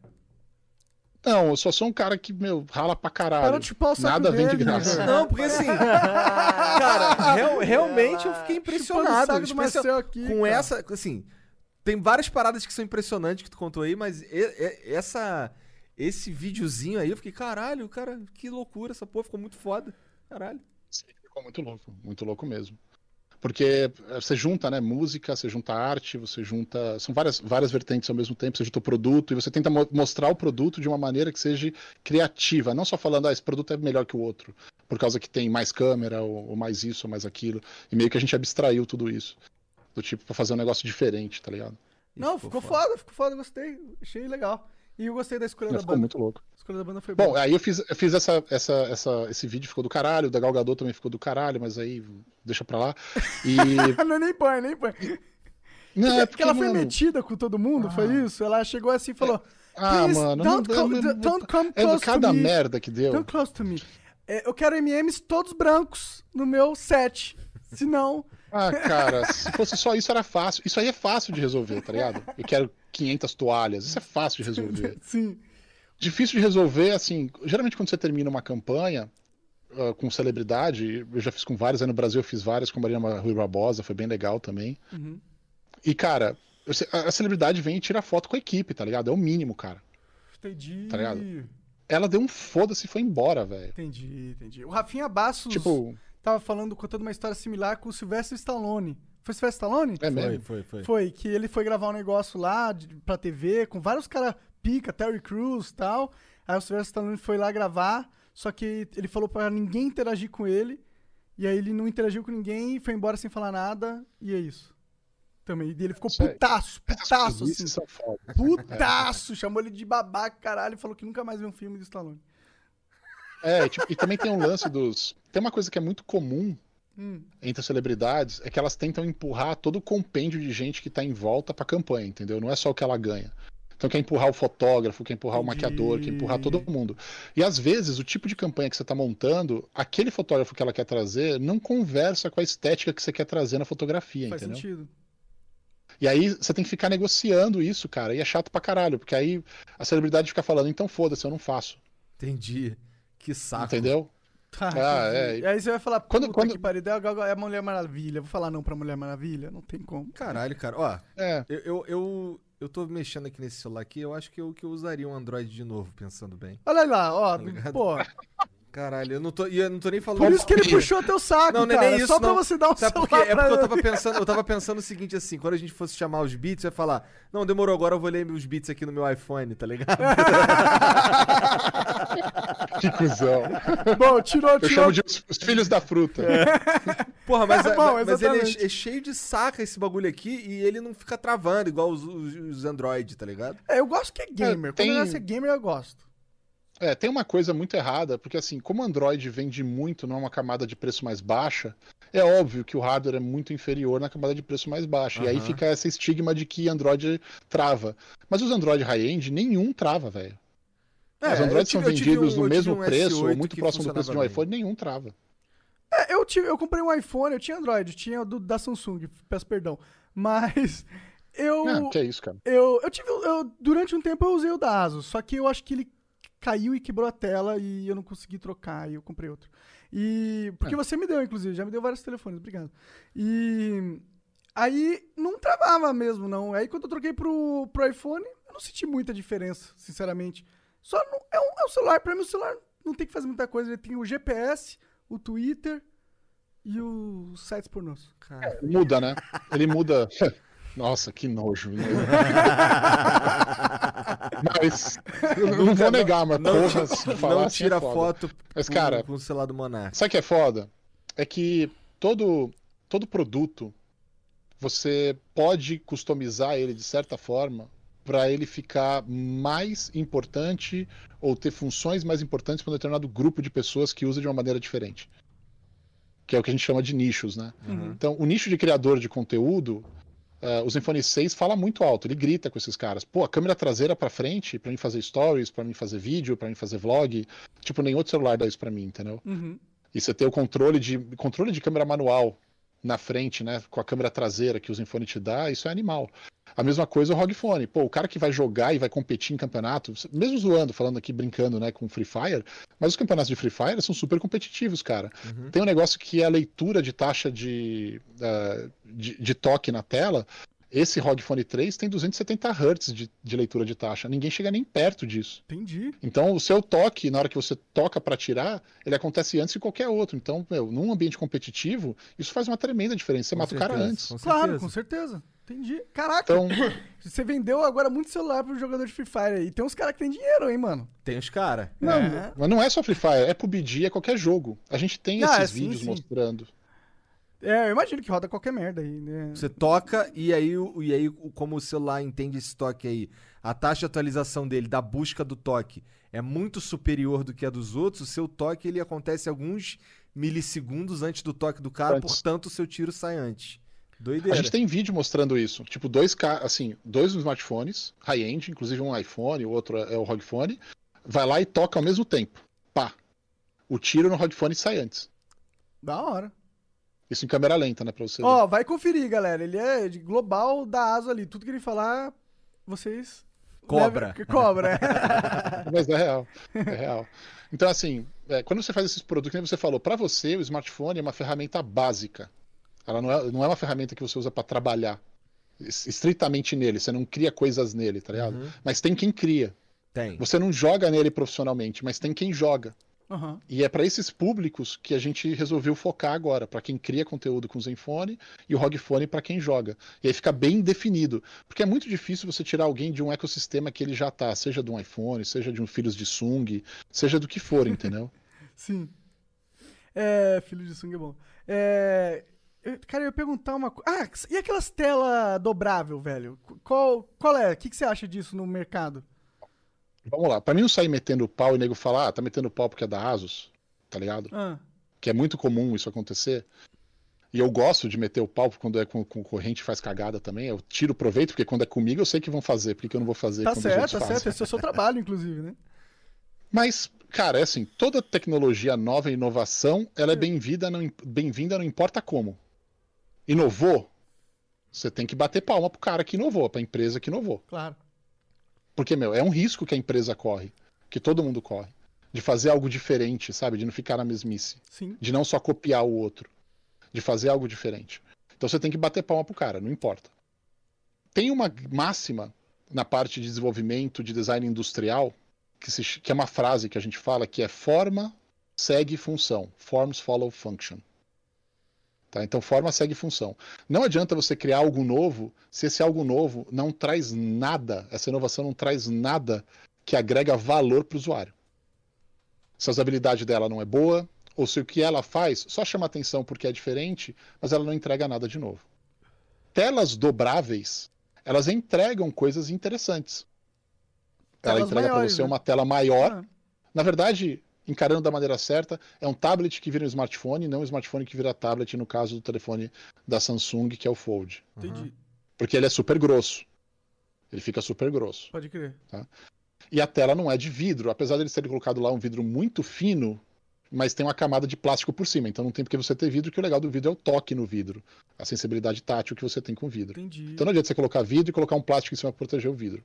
Você perde o mais importante, que é você ter o toque no vidro. Ah, então, você quer mais tela? Beleza, ele vai te dar. É isso. Ele vai te dar mais tela. Ele vai ser um tablet que também vira um telefone. Para quem está procurando isso, show. Todo mundo procura isso? Não. Ninguém quer ter um trambolho que é um telefone, mano. Até- É, tem, um, tem um limite. A maioria não Tem um quer, limite. cara. Eu, eu, pref- eu, pessoalmente, eu- eu comprei um iPhone que era.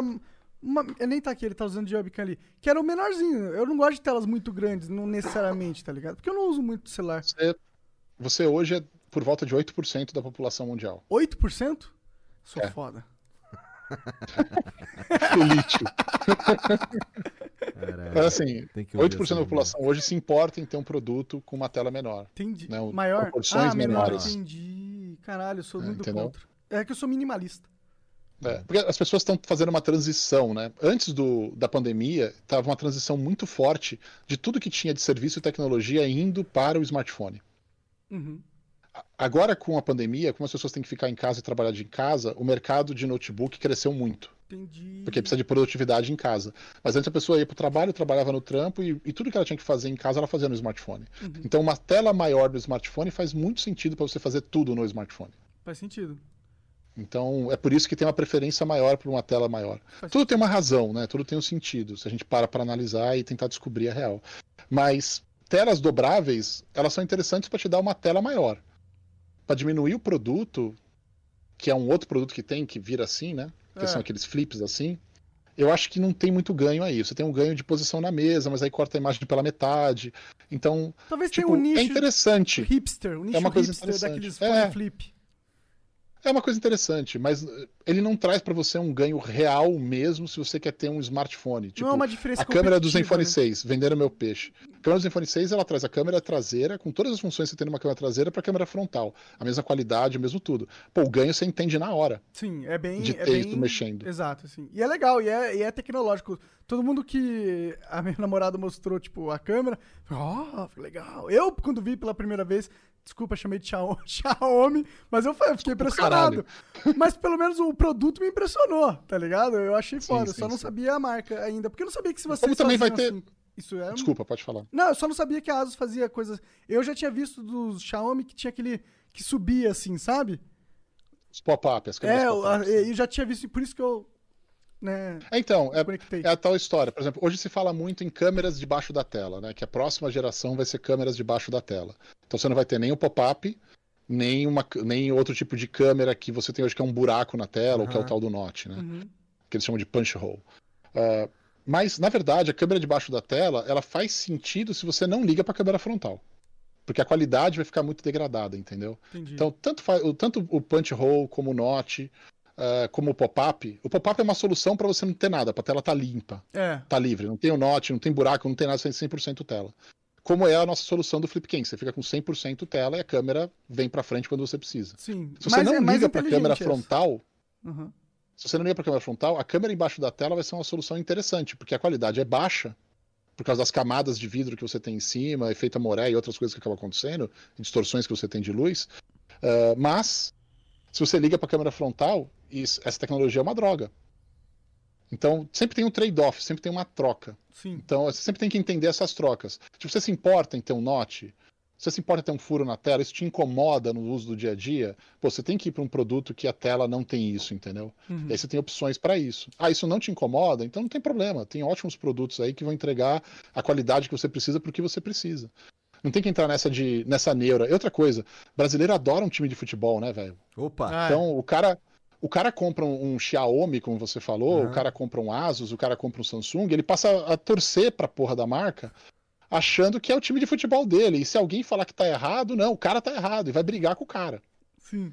Eu não tô nem Né? aí. E tem É, essa o, porra o Xiaomi tem um cara. fandom aqui Caralho, no Brasil, é, aqui cara. no Brasil. É, ele tem uma galera que... É porque os salários são muito baratos. Acho que o custo-benefício deles é muito bom aqui pro brasileiro. Acho que por isso que eles gostam.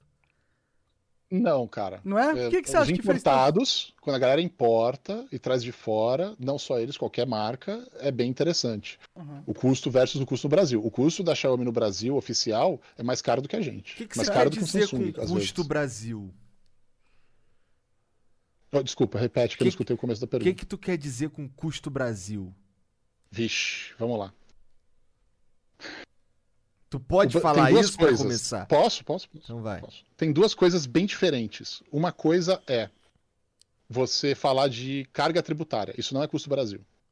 Tá bom? Ah, Cada país tem sua carga tributária diferente, seus impostos, suas regras de imposto. aham. Tá? O Brasil tem uma carga tributária que é gigantesca.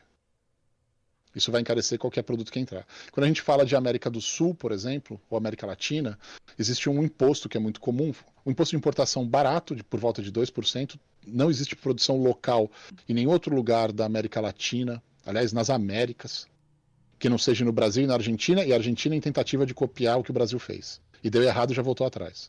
Tá? Entendi. Todo o resto do- das Américas é produto importado. A Europa inteira é o produto importado da China. No Brasil, você tem que fabricar o produto no Brasil, porque o Brasil decidiu que queremos ter tecnologia no Brasil de fabricação de eletrônicos.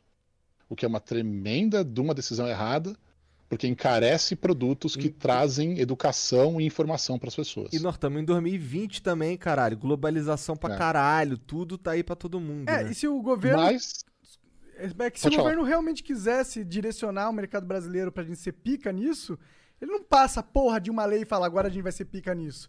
Ele conduz todo o mercado, a- dá, dá um monte de vantagem. Educação faz, e É, tal. passa um monte de, de, de zona. É isso que você faz pra você fomentar algo. Você não passa uma lei burra e espera que a lei burra vai fazer todo o trabalho. É.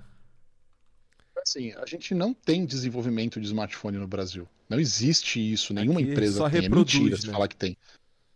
Não tem, é tudo desenvolvido fora e as peças vêm pra cá e são montadas aqui. Então a gente tem um Brasil, monte de aí apertador de parafuso aqui, né? Ah, não, cara, tem alguns níveis de montagem que são mais complexos. Por exemplo, o que a gente chama de printar a placa. Você pega a placa mãe, limpa, Ah. vem todos os chips em rolos e eles são soldados aí, Entendi, printados entendi, aí. Entendi, entendi. Mas o cara Tá. não inventou essa tecnologia. Ele ela só chegou aqui e a gente tá usando. É isso aí. Entendi. Tudo vem de fora. Então, ah, dentro do o Brasil tem essa cultura de querer fabricar as coisas no Brasil e criar indústria interna, em vez de habilitar a população com ferramentas que vão deixar ela mais inteligente, Aham. mais capacitada.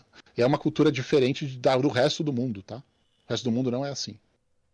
Então, algumas exceções, que eu posso dizer quais e onde. Mas no Brasil a gente tem isso. Aí criou-se o que eu chamo de colocar a cabra na sala. Já ouviu falar desse negócio? Não. Você coloca o bode na sala? Não. Não, que tinha um rabino, tem a história, é uma brincadeira, é uma piada, hein? Não vai vir os caras aqui com injeção de saco depois. História de um rabino que tinha 11 filhos e ele morava num apartamento de dois quartos. E os filhos reclamavam: Porra, todo mundo aqui pega minhas coisas, ah, o outro suja minhas coisas, ah, o cara tá usando minha roupa, ah, não consigo dormir direito, todo mundo dorme amontoado. E reclamava pro rabino, reclamava pro rabino. O rabino não aguentava mais. O que, que ele fez? Foi lá, comprou um bode. Trouxe o bode e deixou na sala. O bode ficou lá um mês. Depois de um mês, estava todo mundo reclamando do bode. Ah, que o bode. Bode impossível, bode caga em tudo, bode suja tudo, não sei o que. Aí o Rabino foi lá, tirou o bode. Aí todo mundo, ai, que delícia que tá agora. Que bom, agora tá maravilhoso. então, o Brasil é muito assim, cara. Tipo, os caras vão, colocam o bode na sala e todo mundo começa a falar do bode e esquece dos problemas que realmente existem, que o lugar que é pequeno. Entendi. Então, o- no Brasil, a gente tem uma taxação gigantesca para quem quer, como empresa, fazer tudo direitinho e trazer produtos importados e vender aqui. Você pode, mas a taxação é gigante. Por quê? Porque na hora que ele fala, ah, se você fabricar local, eu te dou incentivos fiscais. Mas quem criou o imposto foi ele. Aham. Você entendeu? É, é E ele- o- Ele, ele cria o- a doença pra te vender a vacina. É isso aí, E exatamente. uma vacina de merda Então- ainda, né? Não, e com uma desculpa por trás que em parte é válida. né? Na verdade, são duas ao mesmo tempo: geração de emprego Aham. e capacitação de tecnologia é, avançada. Tá? Então vamos lá. Na geração de emprego, é verdade. Gera empregos quando você fabrica local. Você precisa de gente na fábrica para Aham. fabricar. Quanto que isso gera de empregos? Cara, 10 mil, 20 mil, por aí. 50 mil no máximo. Se a gente está falando de smartphones e notebooks, tá? Aí É tem outros produtos que também seguem essa regra. Entendi, entendi. Mas é toda uma indústria, não é uma empresa. É toda uma indústria. Toda uma indústria. Tá? Ah, na minha opinião, se você fizesse os produtos ficarem mais baratos, você poderia ves- investir, por exemplo, em fabricação de software, que é o que os Estados Unidos fez, produção de software, desenvolvimento de software.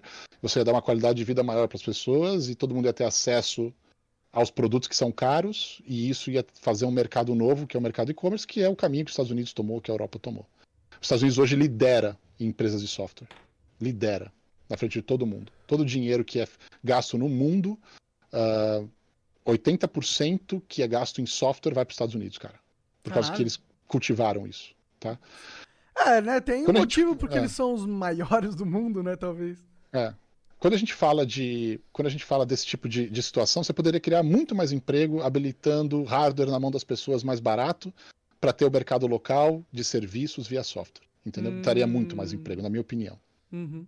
Existe a- o lance de transferência de tecnologia, né? De capacidade de tecnologia. Pô, essa é uma tremenda balela, fazia sentido lá nos anos 80, quando essa regra foi inventada, quando essas leis foram inventadas. Não faz sentido hoje, porque a transferência de tecnologia que vem para cá é a montagem local.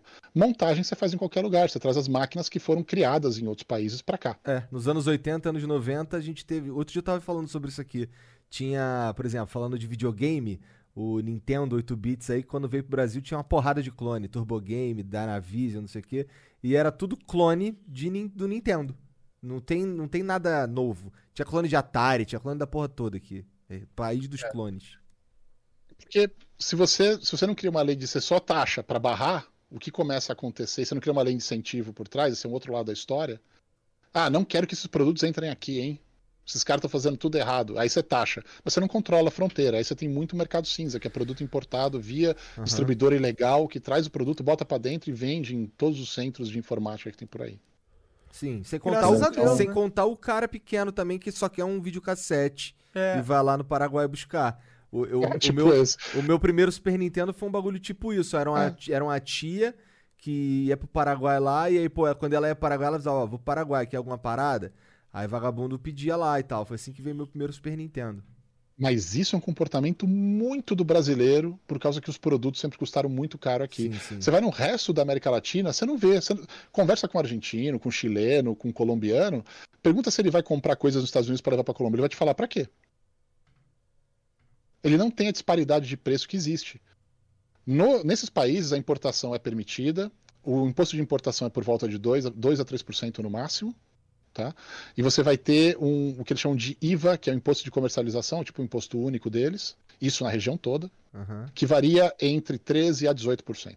entendi. Então, no fim das contas, bom? sai uns 20% de imposto no produto final. No máximo, os caras têm 20%, aí você fala assim, porra, 20% no custo, não no produto final. Tá. O produto final acaba sendo menos porque a taxa tributária, a, a carga tributária dos caras é menor ainda, Entendi. tá bom? Ah, aí vamos lá. Vamos, vamos falar. Isso é carga tributária. Não sei se vocês entenderam toda a parada de É, impostos mais ou que estão aí. entende aí, mais ou Entendi, menos. entendi, É. entendi. É, aí no Brasil você tem um problema maior ainda, que você tem problema de impostos diferentes por estados, por mais que exista uma Sim. equalização desses impostos hoje, eles ainda continuam existindo e existem benefícios para, se você tem o galpão ou fabricação em outro Aham. estado e vende para outro estado, eles têm que fazer uma engenharia fiscal. Isso negócio só existe no Brasil. É, isso é bizarro, cara. Isso é bizarro mesmo. Cara, Tá. tem o, o- essa diferença do valor dos impostos aqui, ela é. Não faz sentido nenhum, ela é insana, tá ligado? Por exemplo, é, o me- o mercado de aluguel de carros aqui no Brasil, ele funciona assim: todos os carros em qualquer lugar são comprados em Minas, porque todas as placas de carro alugados. Se tu vê um carro branco na rua com a placa de Minas, é porque ele é alugado. É porque provavelmente alguém. Tem uma isenção Lá, fiscal lá ali. tem alguma coisa que, que lá é mais barato, É. sabe qual é? Doideira essa bem porra. isso mesmo. Ah, Brasil, É Brasil, isso dá-me O. Brasil é bem complicado. O Brasil tem, tem uma construção é, de taxas muito, muito complicada. Muito, muito complicada. Impostos.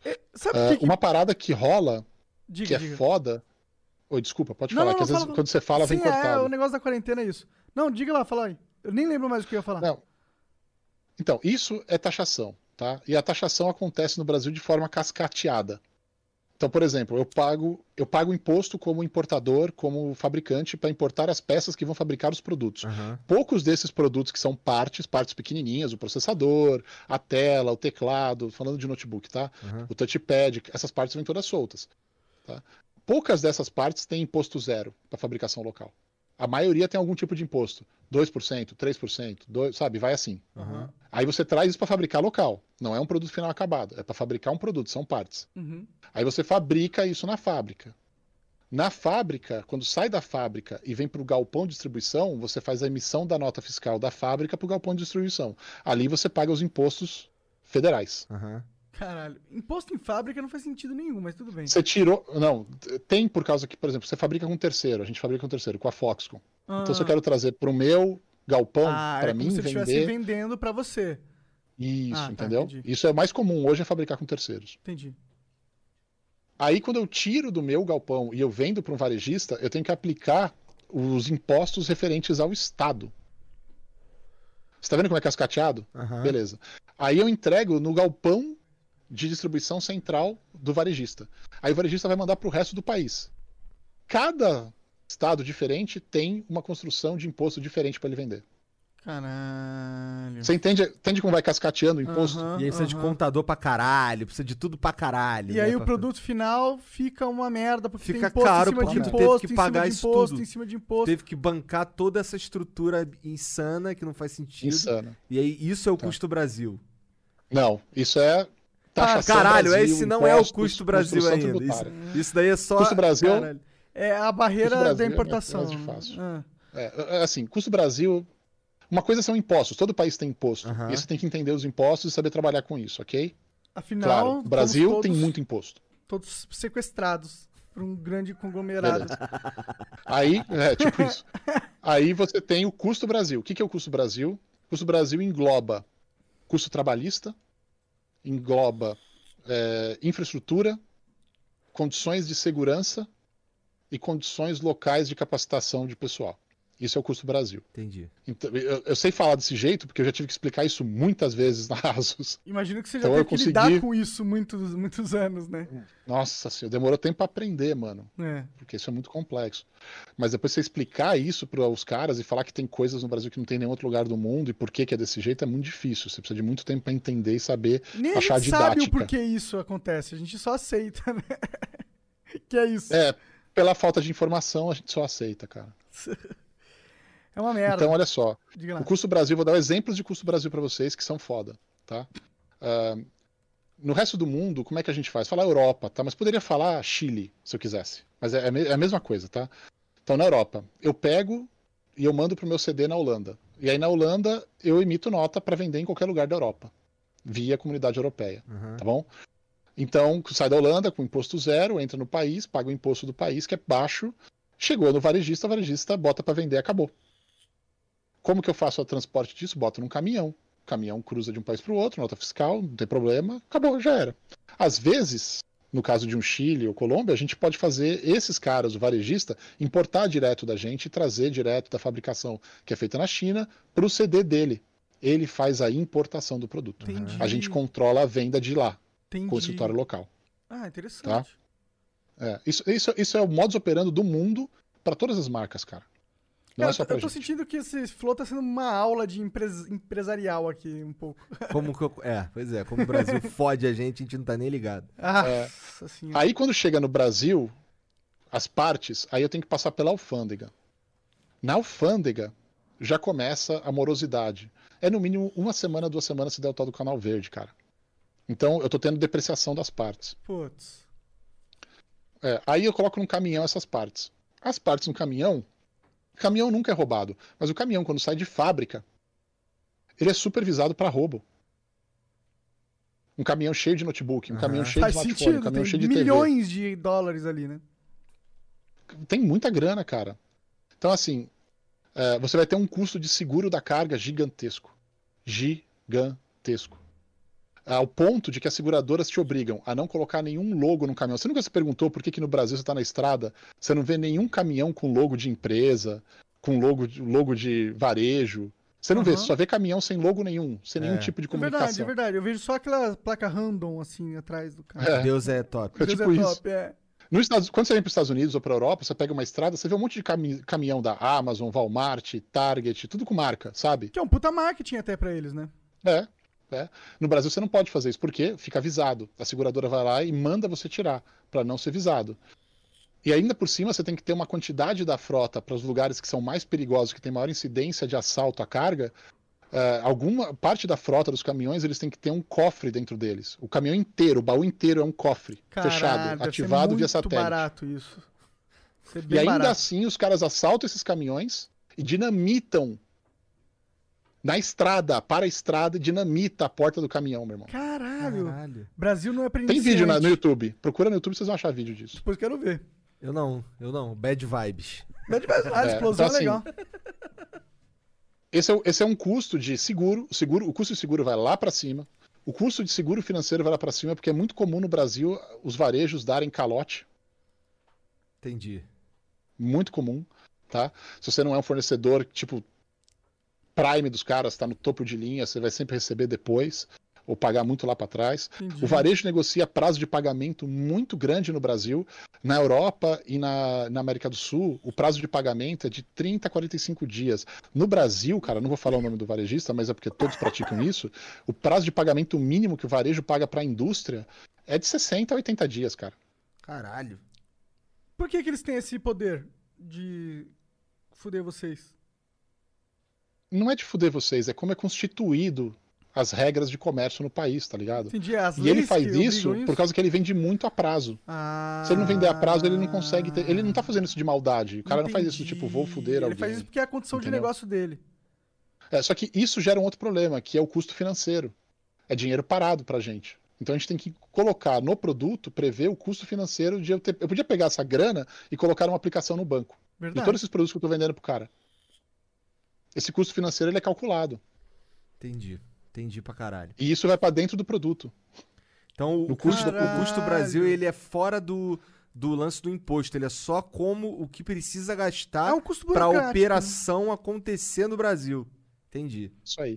É uma Isso burocracia. aí é punk demais. E por que, que você demais. acha que essa burocracia se mantém? Porque ela não é inteligente. Pra ninguém, nem pra quem quer roubar o Brasil. Eu acho que é porque a galera não tá ligado. Que se os caras. Acho que se a Ah, os população. políticos devem estar. Ah, mas eles foda-se. Eu tô falando assim, a população é que, que se- se não tá nem Mas, ligada. cara, se eles extravassem isso, teria muito mais dinheiro pra roubar, mano.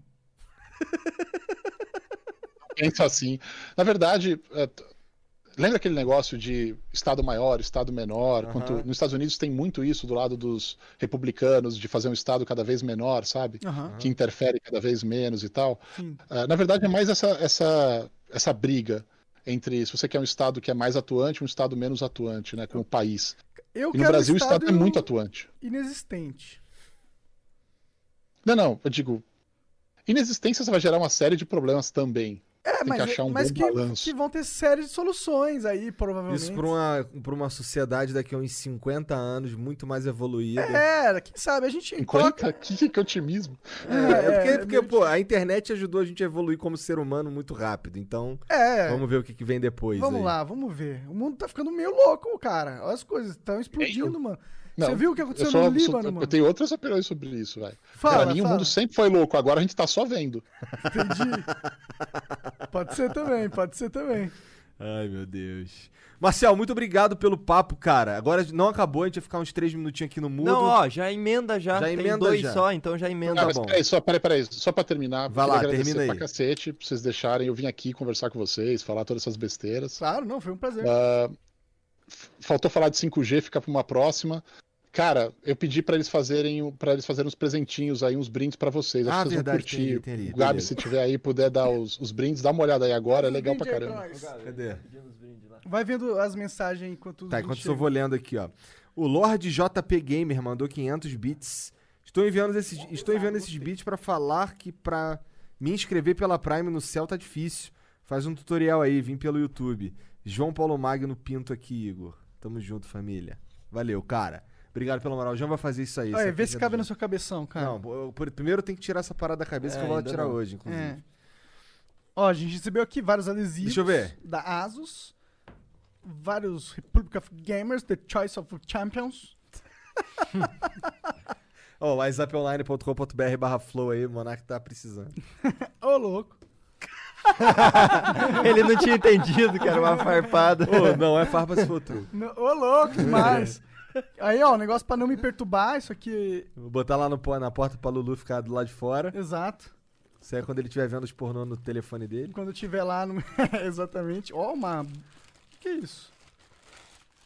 É um casaco. Ah, é igual a dele, pô. É uma camisa igual a dele, ó. Ah, a olha lá. Lá. Ó, o negócio é. Caralho, Caralho, uma que malha- foda. Maneiro, maneiro. que eu não vi ainda. Deixa eu ver.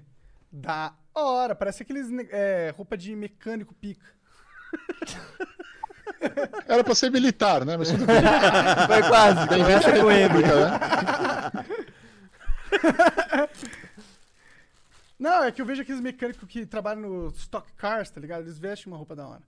Aí, ó. Eu espero que a minha seja grande, porque eu sou gordo. É, é grande, é grande, é, é G. Tá. Cabe em você. E nem cabe porque eu não tô tão gordo igual você. Não, você tem tudo. Isso é verdade. Eu tenho tudo. Uhum. É. Que que Deixa é eu ver, o que, que é isso aqui? Ó! Não entendi o que, que é isso. Ó! Ó! É uma, é uma lata, mas eu não entendi qual é da lata. Ela abre. Ah! Deve ser térmica. Não, eu acho que é um negócio de, de molho, Deixa eu ver, talvez. deixa eu ver, deixa eu ver, deixa eu ver.